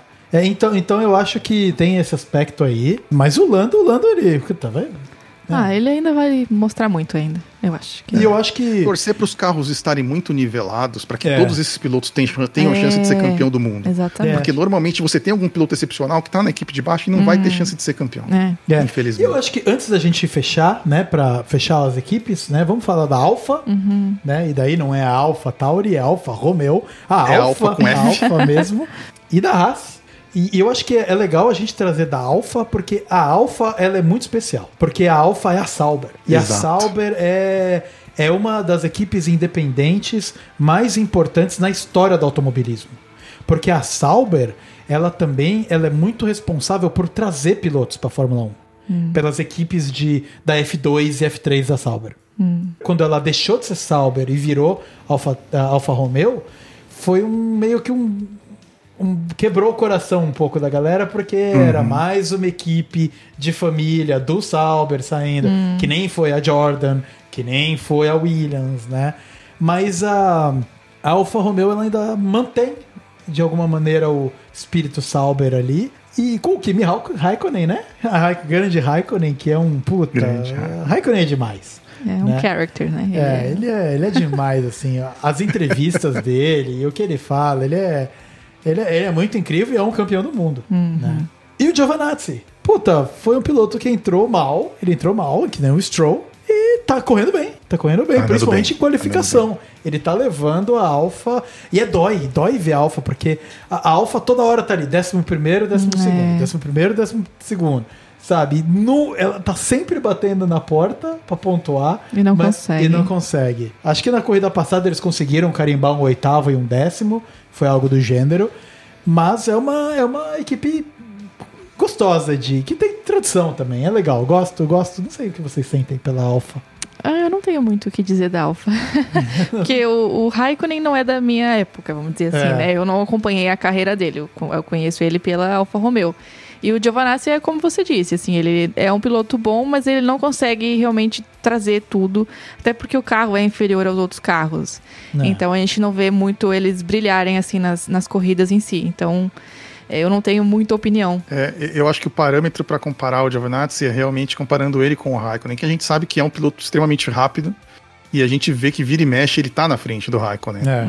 Mas ele é um cara que não tem muita visibilidade. Ele é um cara que, agora com a saída do Raikkonen, puta. E vai entrar o Bottas, né? Então, entre o Bottas, cara. É, então. Puta contratação, né, O cara? conhecimento que o Bottas vai trazer para a Nossa. equipe, mesmo que o Bottas não chegue no nível que ele chegou a andar na, na Mercedes. Cara, ele vai trazer todos esses conhecimentos que ele tinha da É. Mercedes pra, pra, pra- Exato. Porque o piloto, ele não é só, né? Como a gente falou logo no começo, ele é um, um atleta incrível e ele participa ativamente no desenvolvimento do carro, cara, que é o piloto que tá dentro do carro ali, sabe o que, que o carro tá passando, o que, que tá sentindo e passa essas informações pro, pros engenheiros. Então ele vai trazer um puta conhecimento. Aston Martin trouxe um Vettel Uhum. pensando no long run. Eles não estão querendo disputar agora, mas eles querem Desenvolver. montar né? tudo pra que daqui a três anos eles estejam ali. Sim. E a Alfa, claro que dentro do orçamento dela, mas se a Alfa estiver competindo contra para quinto colocado ali na construtores, pra eles tá incrível. É. O, a Alfa tem que competir com a Alfa Tauri. E hoje ela tá bem atrás da Alfa Tauri, né? Então, mas, mas tem pretensões boas aí, trazendo botas, a coisa parece que. É, eu lembrei agora que no final do ano passado o Mika, o Schumacher, quase foi pra Alfa O Romeo, Mick. né? Ai, por que, que eu confundo com o nome dele, gente? Eu não sei, eu não consigo. Vai virar o meme do episódio Não de hoje. consigo, Mickey. É. Mickey Schumacher Mickey. quase foi pra Alfa Romeo, né? Ele chegou aí lá fazer um- umas entrevistas, eu acho, com a equipe e acabou indo pra Haas no final. E eu acho que o, o movimento perfeito pra ele, o ideal seria ele tava, ele entraria no lugar do Giovanazzi, Isso. que já estava pendurado, né? é. Ele renovou por um ano. Mas seria, seria bom pro Mick ter ido pra Alfa, porque é, um é bem melhor, né? Bem melhor. E, e não é só isso. O, o ambiente na Haas, acho que a gente pode falar um pouco de Haas também. É, chegou a não merece muito, mas a gente tem que falar da Ah, Haas. vamos- eu gosto a, a Haas. gente já falou da Haas pelo nosso carinho que a gente tem pela Haas em si. É. Mas pelo que a Haas tem feito nesse ano, ela não merece muita atenção. Terrível. Mas, é, é, exato. É, eles é. não Mas- investiram em nada, né, no carro. Tanto Não, é que a camiseta da Haas que eu tô usando é do ano passado. Exato, muito melhor. Não, mas é, mas é sério, eu acho que é, Obrigado. qualquer um que vai pra Haas nesse momento vai sofrer do ambiente tóxico, porque a, a família Mazepin vai criar. Vai É. criar esse ambiente tóxico, porque deu, na, na minha opinião, ficou claro que quem tem que ser o primeiro piloto é o Mazepin. Só que o Mazepin não, não, Não não, tem gás pra andar na frente. Mas ainda consegue, assim ele faz o inferno. Teve a corrida retrasada aí que ele jogou o carro em cima do Mick Schumacher e ficou tudo bem. E o Mick Schumacher recolheu. E então ele já é um piloto sujo, além de ser braço, né? Perto dos É. Essa outros, ele já última é um mesmo, a do sujo. México, ele, ele puxou no rádio. O, o Mick tá me atrasando, deixa eu passar o cara. E o rádio falou: não, você fica atrás. E aí ele começou É. a zoar do cara do rádio. Ah, você tá rindo da minha cara agora? Né? Que começou a ser mal educado, assim, porque ele É. quer passar pra frente mesmo. E, tem, lá e no certeza que ele ia passar o Mick e ele não ia abrir, porque ele não é mais rápido que o Mick. É, é, não. Ele e essa reclamação não foi na corrida. Essa reclamação foi na volta de qualificação, quando volta eles estavam aquecendo o pneu, né? E ele achou que o Mick estava indo muito devagar. Só que tem uma trilha de carros, né? E aí, na mesma volta, o Mazepin ficou meio segundo atrás do Mick na posição de qualificação. Meio segundo. O Kubica tá na frente do Mazepin no campeonato e ele só correu duas corridas. e ele dirige com uma mão e meia. Porque o outro braço dele tá, né? Por causa É, do ele acidente. tem da... vários Você sabe a história né, do? Kubica? Não sei o que vocês estão Vamos falar um falando. pouquinho da história do Kubica? Oh, vamos trazer? falar do Kubica, claro. o Kubica Robert é um Kubica. piloto polonês e, e ele tava correndo pela BMW, não era, Ricardo? Era BMW, que era Sauber, né? Era Sauber. BMW Sauber, voltando de novo a Sauber, né? Era uma equipe média boa, mais ou menos batendo onde a AlphaTauri bate hoje. Só que ele tava, meu, competindo por ganhar corridas. Então descobriram que o Kubica era, primeiro, um piloto polonês, que nunca teve um piloto foda, e o cara era um gênio. O cara era um monstro na pilotagem. Ele era um futuro campeão, era certeza que ele ia ser um futuro campeão da Fórmula 1. A Ferrari estava sondando trazer ele, a Williams estava sondando pegar ele. E aí, é numa entre-temporada entre uma temporada de Fórmula 1 e a outra, aonde ele ia vir como provavelmente um dos grandes stars da BMW, ele teve um acidente foda de rally. Ele bateu no guardrail de uma maneira que o guardrail atravessou o carro dele no meio. Caralho. E cortou, atravessou o corpo dele também Nossa o senhora. braço e o peito, né? Então ele ficou, puta, hospitalizado por um muito tempo, quase um ano, ah, e voltou e ele hoje tem o braço direito deformado. Sim. Por causa que. Ainda que tem o braço, né? É, não, ele quase foi amputado. Só não foi amputado porque o cara teve classe A em tratamento. Hum, com né? certeza. Exato, Porque com qualquer outro, certeza. se fosse nós, É. tinha perdido o braço. Sim. E mesmo assim ele conseguiu voltar a correr na Fórmula 1. Tiveram que fazer uma adaptação. E o que acontece é que eles adaptaram o volante dele porque ele não consegue fazer o, o movimento de troca de marcha com a mão direita, Sim. que é a mão deformada, o braço deformado. Então ele troca, ele sobe a marcha, puxando a borboletinha da- do lado esquerdo, e ele desce empurrando ela para trás. Então a borboletinha dele vai e volta, e do outro lado não tem. E Né? é específico dele, né? É um, é um volante pra ele mesmo. não- É um volante pra ele. Só que, claro, meu, a gente tá falando de novo no milissegundos, né? Que a gente tá falando. Qualquer coisa faz diferença. Isso faz diferença. Faz, e com mesmo certeza. assim, como piloto reserva, ele tá na frente do Mazepin. Tá na frente do Mazepin.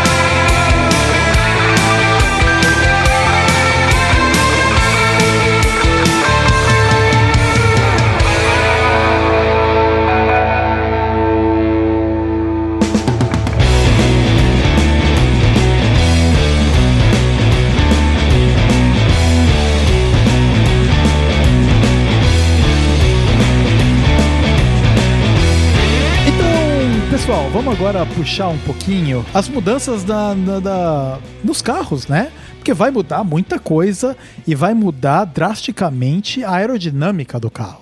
É como se o carro hoje for, agora fosse uma coisa nova, uma coisa diferente do que existe hoje. Então, Ricardo, você como é o cara da simulação, eu acho que você poderia contar pra gente por que que tá vindo essa motivação de mudar aerodinâmica e, e como os carros são feitos e, e o suporte né, de flaps e flips em todos os, os little, todos os spoilerzinhos que tem por todos os espaços do carro, para um conceito de carro que já existiu na Fórmula 1, né? Mas que eles acreditam que vai trazer brigas melhores. Não, exato. É, realmente, é, o carro do ano que vem vai trazer uma revolução em relação aos carros desse ano. Primeiro, vamos entender o problema dos carros, né? Que, que a gente tem tido desde a é, da, da época híbrida mesmo dos motores. A gente teve uma mudança na parte aerodinâmica também do, dos carros. Os engenheiros descobriram como ganhar é, grip fazendo é, vórtices, né? Na, nas saídas das aletas dos carros, dos spoilers e tudo mais.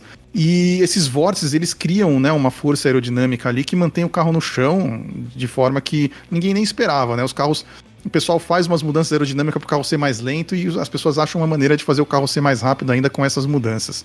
É. E aí, aí começaram a criar esses vórtices né, na, na, beirada das aletas, que é um grande problema, porque esses vórtices criam um ar sujo atrás do para quem está seguindo. E acabou virando uma coisa intencional, né? Porque, veja, você quer que seu carro ganhe e não quer que ninguém consiga te ultrapassar. Então, o que é o ar sujo? O ar sujo é o carro. Se o carro está na frente, e, a, é, imagina a atmosfera está parado, vem o, ar, o carro passa pela essa atmosfera ele tem o máximo possível de downforce, né? O máximo de gripe porque está empurrando ele para o chão. Só que conforme ele passou, ele deixou um vácuo atrás. Que na reta é legal, né, para o cara seguir. O cara que está atrás usa o vácuo para se aproximar. Só que na hora de fazer a curva que a força aerodinâmica é essencial para os carros de Fórmula 1, ele perde muito, porque o ar é muito turbulento, por causa dos vórtices criados que fazem o ar fluir mais, mais rápido ao redor do carro de Fórmula 1. Ele suja o ar atrás e o carro que está atrás não consegue ter a mesma pressão aerodinâmica.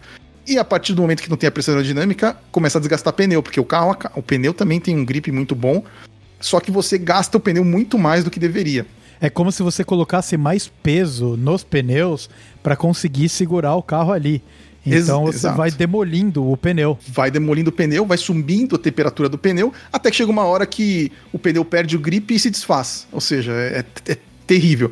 E isso impede os carros de terem umas brigas próximas, né? O cara fica no máximo uma, duas voltas tentando ultrapassar e depois ele tem que se afastar, porque senão ele não chega no fim da corrida. Ele vai ter que parar três, quatro vezes no box para trocar de pneu. Aí ele fica dez voltas longe, aí ele tenta de novo. E isso é péssimo. Então, foi buscado um novo conceito. A, a, ideia dos carros do ano que vem são como podemos fazer os carros correr mais próximos uns dos outros, como vamos diminuir o ar sujo. E, e, e, aí nasceu o conceito do carro do ano que vem, que inclusive o primeiro conceito era um carro sem asa, né? Ele não ia ter asa nem dianteira e nem traseira. Ele ia funcionar simplesmente com o efeito solo. O efeito solo é um, é um efeito que, que já foi descoberto nos anos 70, no, entre os anos 70 e começo dos anos 80, nos carros de Fórmula 1, que ele puxa o carro para o chão, né? O carro é construído de uma forma, o assoalho do carro, de uma forma que é criado um vácuo embaixo do carro e esse vácuo suga o carro em direção à pista e o carro ganha um grip incrível, é incrível. Mas antigamente, né, nos anos 80 e torçamos para que isso não volte a acontecer, esse efeito solo, ele era muito fácil de ser é, perturbado. Então o carro passou em cima da zebra e levanta um pouquinho, esse vácuo puxa todo o ar para dentro do carro e o carro saia voando né? E jogava o carro voando mesmo. Tem carros voando igual papel. Se você procurar uns vídeos no YouTube, você vê uns acidentes horrorosos, assim, com, com carros por causa do efeito solo. E aí o efeito solo foi banido da Fórmula 1. Mas, pelo que eu entendo, o efeito solo vai ser responsável por 80% da força aerodinâmica do carro. Então, se o cara que der um toque na asa dianteira e der uma quebradinha na asa, não vai fazer quase diferença nenhuma para a corrida em si. E aí fizeram uma construção, na verdade, acabaram colocando as asas de uma forma que as asas deixem também diminuam a sujeira do ar, né, atrás. Então, não tem mais aquelas aletas que acabam no meio do, do caminho, porque aquelas aletas elas têm a função de gerar vórtices. Uhum. Agora é, é contínuo, as asas são contínuas e elas são curvas, né? não tem nenhum, não tem ângulos retos nas asas, exatamente para evitar a construção desses vórtices é, e evitar o ar sujo, porque é, a ideia é essa, tem que ter o ar mais limpo possível e proporcionar aos carros mais ultrapassagens e andarem mais próximos uns dos outros. É, e é claro que as equipes vão encontrar uma maneira de sujar o ar para quem vem atrás, porque é assim uhum. que eles fazem, né? Eles pensam, ah, como é que a gente consegue fazer o nosso carro ficar rápido e o carro de trás atrapalhar o de trás, né? né? Esse Exatamente. é o, as duas, o ponto A e o ponto B de todo projetista de carro. Uhum. Só que como agora vem com esse efeito de solo dos carros, né? Onde a sucção do carro é praticamente como se fosse um autorama. O carro tá grudado na, na, na, pista, independente de ter realmente uma pressão do ar em cima do, do carro jogando ele para baixo. Uhum. Porque quando tem aqueles mundo de vórtice, não tem esse ar aí para jogar o carro para baixo. Então você vai fazer a curva e não tem o grip, né? Não faz não tem grip, não faz a curva. Então realmente tem essa expectativa de que o carro vai permitir batalhas muito mais próximas, porque você lembra, a gente viu a corrida de 2012 Sim. e, cara, você vê aquela fila de seis carros, cada um 0,4 atrás do outro. Isso na Fórmula 1 atual não existe. Não Porque impossível, ninguém é. consegue, cara.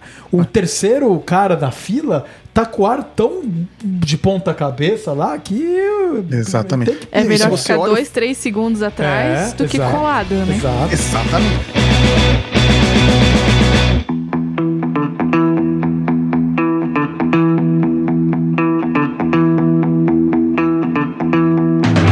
Eu acho que agora a gente pode fazer nossas previsões. Vamos datar esse episódio no modo extremo aqui e fazer a previsão dos nossos top 10 pilotos que a gente acredita que vão ser os 10 primeiros 10 melhores. no campeonato.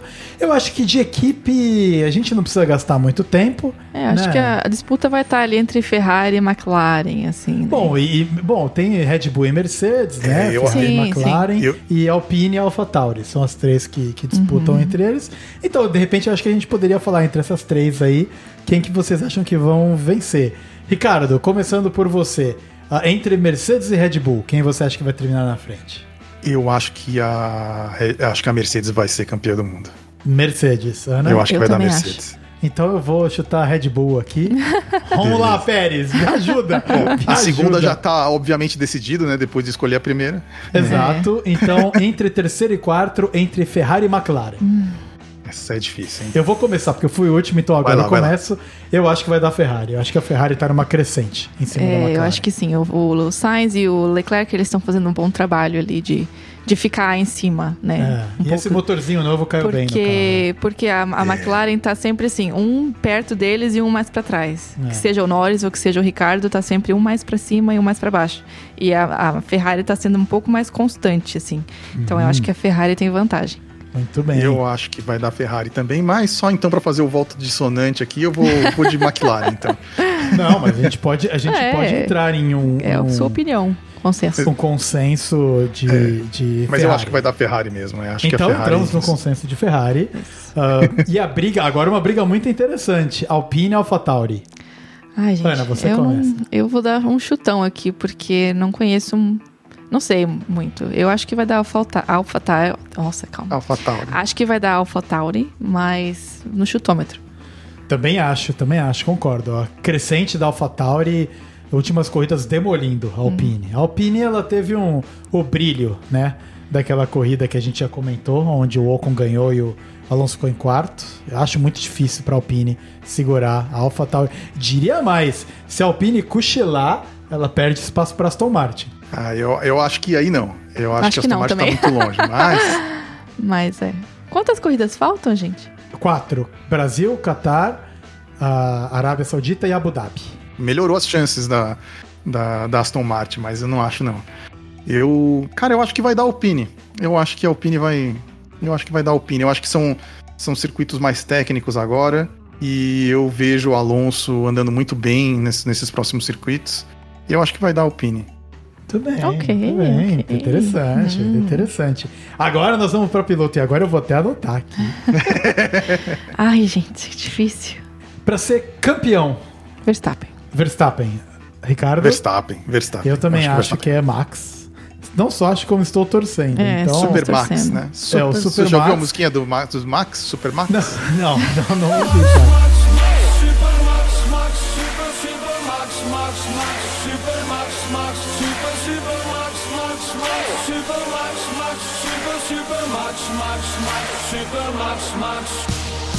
Tem uma música que fizeram lá na Alemanha, um grupo de música, é Max, Max, Max, Super Max, Max, Super, Super Max, Max. Ouve uma vez, você nunca mais vai esquecer. A música é extremamente chiclete. Eu queria muito que ele ganhasse com esse motor ainda, então eu tô torcendo muito pra ele ganhar. Muito bem. Seria legal a Honda Ah, ser campeã, sem dúvida. É, a Honda, a Honda ser campeã seria legal mesmo. O que, obviamente, coloca o Hamilton em segundo lugar, né? Isso. Para Eu acho que ele nós. já é. Acho que os dois já são primeiro e segundo. Acho que matematicamente nem dá pra ninguém passar. Exato. É, é verdade. Agora, nós temos aqui um bloquinho interessante no momento atual, depois do, do GP do México, onde temos Valtteri Bottas em terceiro com 185, Sérgio Pérez com 165 e Lando Norris com 150. Então eu acho que a gente pode aqui debater sobre quem poderia ser, na opinião de vocês, terceiro e quarto colocado. Ah, eu ainda volto pro Bottas ficar em terceiro. Ana é Bottas. E Pérez em quarto. Eu Pérez gosto dessa quarto. colocação. Ricardo, É, eu- o meu é mais torcida que esperança, mas eu vou torcer pro Pérez ficar em, em torcer terceiro. Pérez. É. Vai ser difícil, mas eu tô torcendo pro Pérez, aí, acho que ele merece. Essa aqui é bem difícil porque esses 20 pontos eles fazem diferença.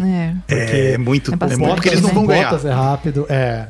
É difícil a chance deles ganharem e tal, muita coisa pode acontecer. Eles vão jogar um pouco de escudeiro, Uhum. né? Ah, mas a minha torcida é que pro, o Pérez fique em terceiro. Eu gostaria que o Pérez Uhum. É, ficasse em o- terceiro, mas eu acho que vai dar bota. O Bottas ainda é superior. Ele só não ganhou a, a corrida do México, ou pelo menos não ficou em segundo lugar, porque realmente a largada dele ali foi péssima. Então, um pouquinho com o coração partido, eu vou colocar Bottas e Pérez. Agora temos aqui, ó, mas agora é interessante. Lando com 150, já que então a gente não resolveu colocar ele no, no bloco superior. Vamos pôr no Ah, inferior, Com o né? bloco inferior, ah, Leclerc em, com 138, ou seja, são 12 pontos atrás só. E Sainz com 130,5. Começa aí você agora, Vitão. Eu vou começar. Ah, bom, considerando que essa galera, a não ser que algum deles eles realmente coloquem, consigam uma primeira, segunda posição que venha mais ponto, esses 18 pontos entre o Norris e o Leclerc. ah, 18 não, 12, 12, 12, pontos. Uf, É nossa, pouco, né? difícil, hein? Difícil. Mas eu acredito. hum, eu acho. Por- Porque eu acho que a Ferrari tá num momento bem melhor do que a McLaren. É isso que é foda. É, exatamente, essa é a dificuldade. Essa é a dificuldade. Agora, se é tão melhor É. assim, já que eu vou puxar, eu vou puxar aqui desses três, desses três aí, quem vai terminar em quinto é o Norris. Eu acho que vai ser o Norris. Eu achei que ele ia falar o Leclerc depois de tudo. Eu também achei que ia falar Leclerc. Bom, eu, eu acho que vai dar Norris também, porque eu acho que a briga interna vai atrapalhar a Ferrari. E eu acho que um vai tirar ponto do outro e, e o Norris vai estar mais em paz, digamos assim, dentro da equipe, para poder se concentrar na corrida. Então eu acho que em quinto vai dar Norris. Agora e o sexto e o sétimo? É, É complicado. Ana, você, você chuta Norris também, eu né? chuto Norris também. Vai ser, a briga vai ser entre Leclerc e Sainz ali, entre sexto e sétimo. É, É. realmente difícil de falar. Mas eu vou carimbar Sainz. É, vou carimbar eu torço pelo Sainz também, eu gosto do Sainz. Mas você acha que ele vai conseguir? Ele tem chance. mas você acha que ele tem mais chance? Não. Eu acho que vai dar Sainz, cara. Eu acho que o Sainz no fim, acho que a experiência vai bater um, ba- bater um pouco mais alto que, que o Leclerc. Mas eu espero que ele consiga passar o Leclerc. Tudo bem, então estamos todos nós. Então, obviamente, eu que imagino que vocês acreditam que o. Bom, o, o Ricardo tá 30 pontos atrás dessa galera, praticamente. É, não, o Difícil, Ricardo- né? Vai ficar ali. o Inclusive, eu acho que o Ricardo. Tá sozinho em oitavo. Eu acho que não- É. ele vai e o ficar aí Gasly, mesmo. o Gasly também. Não acho que o Alonso vai conseguir 20 pontos nessas. Vocês, vocês não acham que o Gasly tem condições de encostar no Ricardo? Eu não acho, porque aí eles já estão disputando muito pouco ponto. É Mas muito tudo pouco que ponto. precisa é o Gasly carimbar um terceiro. É, Eu vejo o Gasly ele ganhou uma carimbando o corrida no passado, por que não ganhar uma nesse? É. Eu, eu, eu, vou, eu vou carimbar Gasly na frente. É, é ousado, é ousado. É. Mas eu vou colocar ele na frente do Ricardo, porque eu realmente não tô botando muita fé no Ricardo. Não, e, e- e, gente, São, São Paulo, que semana que vem pode estar chovendo, hein? Tá chovendo essa semana. Semana que vem pode estar louco o negócio aqui. São Paulo é louco, né? São Paulo já tem as corridas mais loucas da história. É. Eu ainda gosto mais do Ricardo do que, o, do que do Gasly, então eu vou continuar com o Ricardo. É, né, É, Ricardo? eu acho que não vai por causa da quantidade de pontos disputados mesmo. Eu, eu, eu também acho que não. Eu acho que o Ricardo vai ficar em oitavo. E o Gasly em nono. E décimo, o Alonso tá meio solidificado ali. Uhum. E logo depois dele é Ocon, Alonso com 60, Ocon com 46, Vettel com 42. É, o, time, o time com chance de, de- de décima colocação é essa galera. Só que a gente vê uma Alpine na descendente e uma Aston Martin ali no- na meiuca. Exato. Só que são 18 pontos. E aí, galera? Acho que agora é a Ana, hein, primeiro. Já voltou É. pra Ana agora. Uma é difícil essa, é difícil. Entre Vettel, Ocon e Alonso. Tá muito difícil pro Vettel, gente. Muito difícil pro Vettel. São 18 pontos, quatro corridas. Eu diria que o Vettel tem grande chance de, de sair na frente do Ocon, mas ele não vai passar o Alonso. Então vamos continuar, não vamos parar no top 10, não. Vamos continuando, Vamos que continuar. tá, tá legal isso aqui. Ah, eu já, já coloquei aqui 17, 18, 19, 20. Ah, 20 não precisa, vai. Todo mundo sabe quem vai ser o 20. 21, né? Porque o 20 é o, o ah, é verdade. Desculpa, tem razão. Gente. Bom, então, Ana, 10, vamos lá, 10, 11, 12. Então, Alonso, Vettel e Ocon. Ricardo? É, cara, será que o Vettel. Eu acho que é Alonso porque não tem ponto suficiente que essas, que essas equipes vão disputar, cara. É, Isso aconteceu um negócio muito louco aí pra. É, pra- porque veja pra só, a gente já, 14 já foram Alonso, tantas cara. corridas, ele tá com 40 e poucos pontos, Exato, né? É exato. Eu acho que é impossível, cara. Então eu acho que o Alonso fica em décimo, mas. A- Ocon e Vettel, cara, eu vou torcer pro Vettel, velho. Apesar de gostar muito do Ocon, acho que o Vettel merecia aí. Vou, vou torcer pro Ocon dar uma, dar uma passada aí. No... Mas eu vou. É, vai, décimo primeiro Vettel. Décimo primeiro Vettel e décimo segundo Ocon. É, eu acho que em décimo tirar o Alonso de décimo é realmente pô, improvável. Entre Vettel e Ocon, eu vou, eu vou só pra ir ao contrário de vocês. Eu torço pro que Vettel passe o Ocon, mas eu acho que. Eu não acho, pior é que eu não acho. Ah, vai o que você acha. Então tá bom, vamos lá, Vettel e Ocon. Eu não consigo. Não consigo. É porque, na verdade, agora o Ocon vai estar sentindo uma pressão, né? De ter que ficar na frente do Vettel. Exato. Que, é- que não é uma pressão dita, que não vai aparecer e se bobear não vai mostrar uma imagem deles na corrida. Mas ele vai estar com uma pressão de estar na frente, cara, porque eles estão brigando pela posição. Agora vem uma muito interessante. 13 terceiro, 14 quarto. Tsunoda e Lance Stroll. Stroll com 26 pontos, Tsunoda com 20. Ah, eu ainda prefiro o Stroll do que o Tsunoda, então fica do jeito que tá mesmo. Stroll, Tsunoda. Ricardo, Eu acho que vai dar Stroll também. 13 terceiro Stroll. Stroll.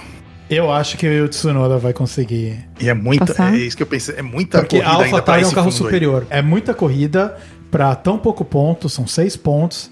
E eu realmente acho que a AlphaTauri é um carro bem superior à Aston Martin. Entendi. Mesmo com o Tsunoda ali, sabe? Mas espinando. mas espinando. Bom, temos aí o, o Russell com 16 e o Raikkonen com 10. Dez. Hum, Mas o Russell é bom, né, E- gente? Esse já é o povo que eu acho que se bobear, nem faz mais ponto, cara. Vai acabar com esse número de pontos até o fim. Porque a, a Williams parece ter decaído de novo, né? É, é, eu acho.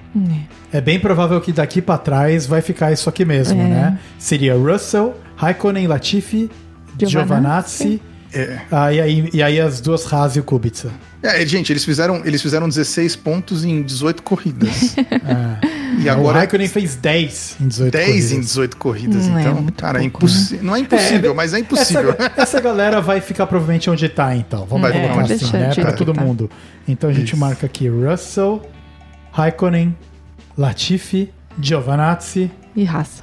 e. Eu vou torcer eh, pro Haas. Giovanazzi fazer mais um. É, isso aí o Mick fica ali, o Kubica e o Mazepin. O Mazepi como o último colocado atrás do cara que fez duas corridas. exatamente, exatamente. Muito bem. Mas, o, mas o, o Mick Schumacher merecia um pontinho, cara, porque ele realmente É. ele tem conseguido.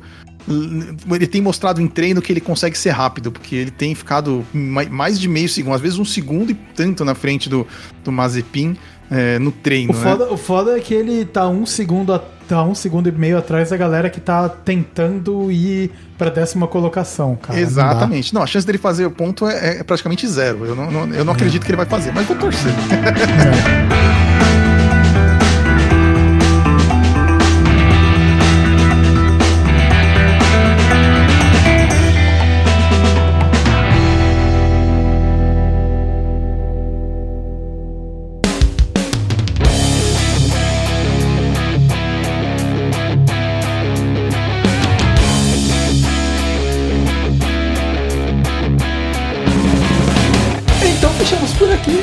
papo sobre Fórmula 1. Foi muito gostoso. Muito claro legal. que demorou mais tempo do que a gente planejava. A gente queria carimbar duas horas e pouquinho de gravação, tá quase com três. Que beleza. Duas horas e um monte. Ah, mais trabalho aí pra É, produção. Tobias, o Tobias dá conta, não tem problema. O Tobias resolve. Então, mais uma vez, eu gostaria de agradecer a você, meu querido ouvinte, que ficou aqui com a gente até agora. Se você ficou, provavelmente você é chegado na Fórmula 1, é chegado em velocidade. Espero que você tenha- esteja gostando agora desse finalzinho de campeonato. quando o episódio sair, é realmente já a gente já vai na, nos finalmente da Fórmula 1. E eu também gostaria de agradecer aos meus convidados e vou dar a voz a vocês, ah, meus queridos convidados que já estão sentindo em casa, que já tá falando quando quer, puxando, então a galera já, já tá em casa aqui. É. Então, Ana, dá tchau pro, pro nossos queridos ouvintes e fazia um tempo que você não participava, bem-vinda de volta. Ah, estou aqui. É, Foi muito legal participar desse assunto, porque é uma coisa que eu não entendia muito ano passado e, claro, ainda tenho muito chão para aprender, mas é, eu gosto muito de, de aprender sobre a Fórmula 1 e sobre os pilotos e a competição em si. Então, espero que vocês tenham gostado do episódio. Obrigada pelo convite. É isso, gente. Valeu. Muito bem, muito bem, Ana. Muito obrigado por ter participado. Ah, Ricardo, acho que você pode agora se despedir mais uma vez, carimbando mais uma presença aqui no, no É Isso Aí. Ah, também se despede, fala do Vagaroso, fala sobre. Sei lá, cara, o tempo, sabe? Fala sobre o que você quiser falar aí na despedida. Tem que ser criativo, já se despediu tantas vezes. É isso aí, galera. É, realmente, muita, muitas, muitas vezes eu me despedi já aqui, nem, nem sei quantas, a gente já perdeu a conta. Mas agradeço, obrigado por ouvir até aqui. Espero que vocês se interessem um pouco mais de Fórmula 1. Fórmula 1 é muito legal. Assistam esse seriado aí da Netflix. E entrem lá no Vagaroso. O Vagaroso anda meio devagar, mas é, é, a gente vai fazer os updates. Já temos alguns reviews de, de reviews de corrida lá, são bem legais. E acompanhe a gente lá, vai ser bem legal. E obrigado aí por aguentar a gente até o fim aqui.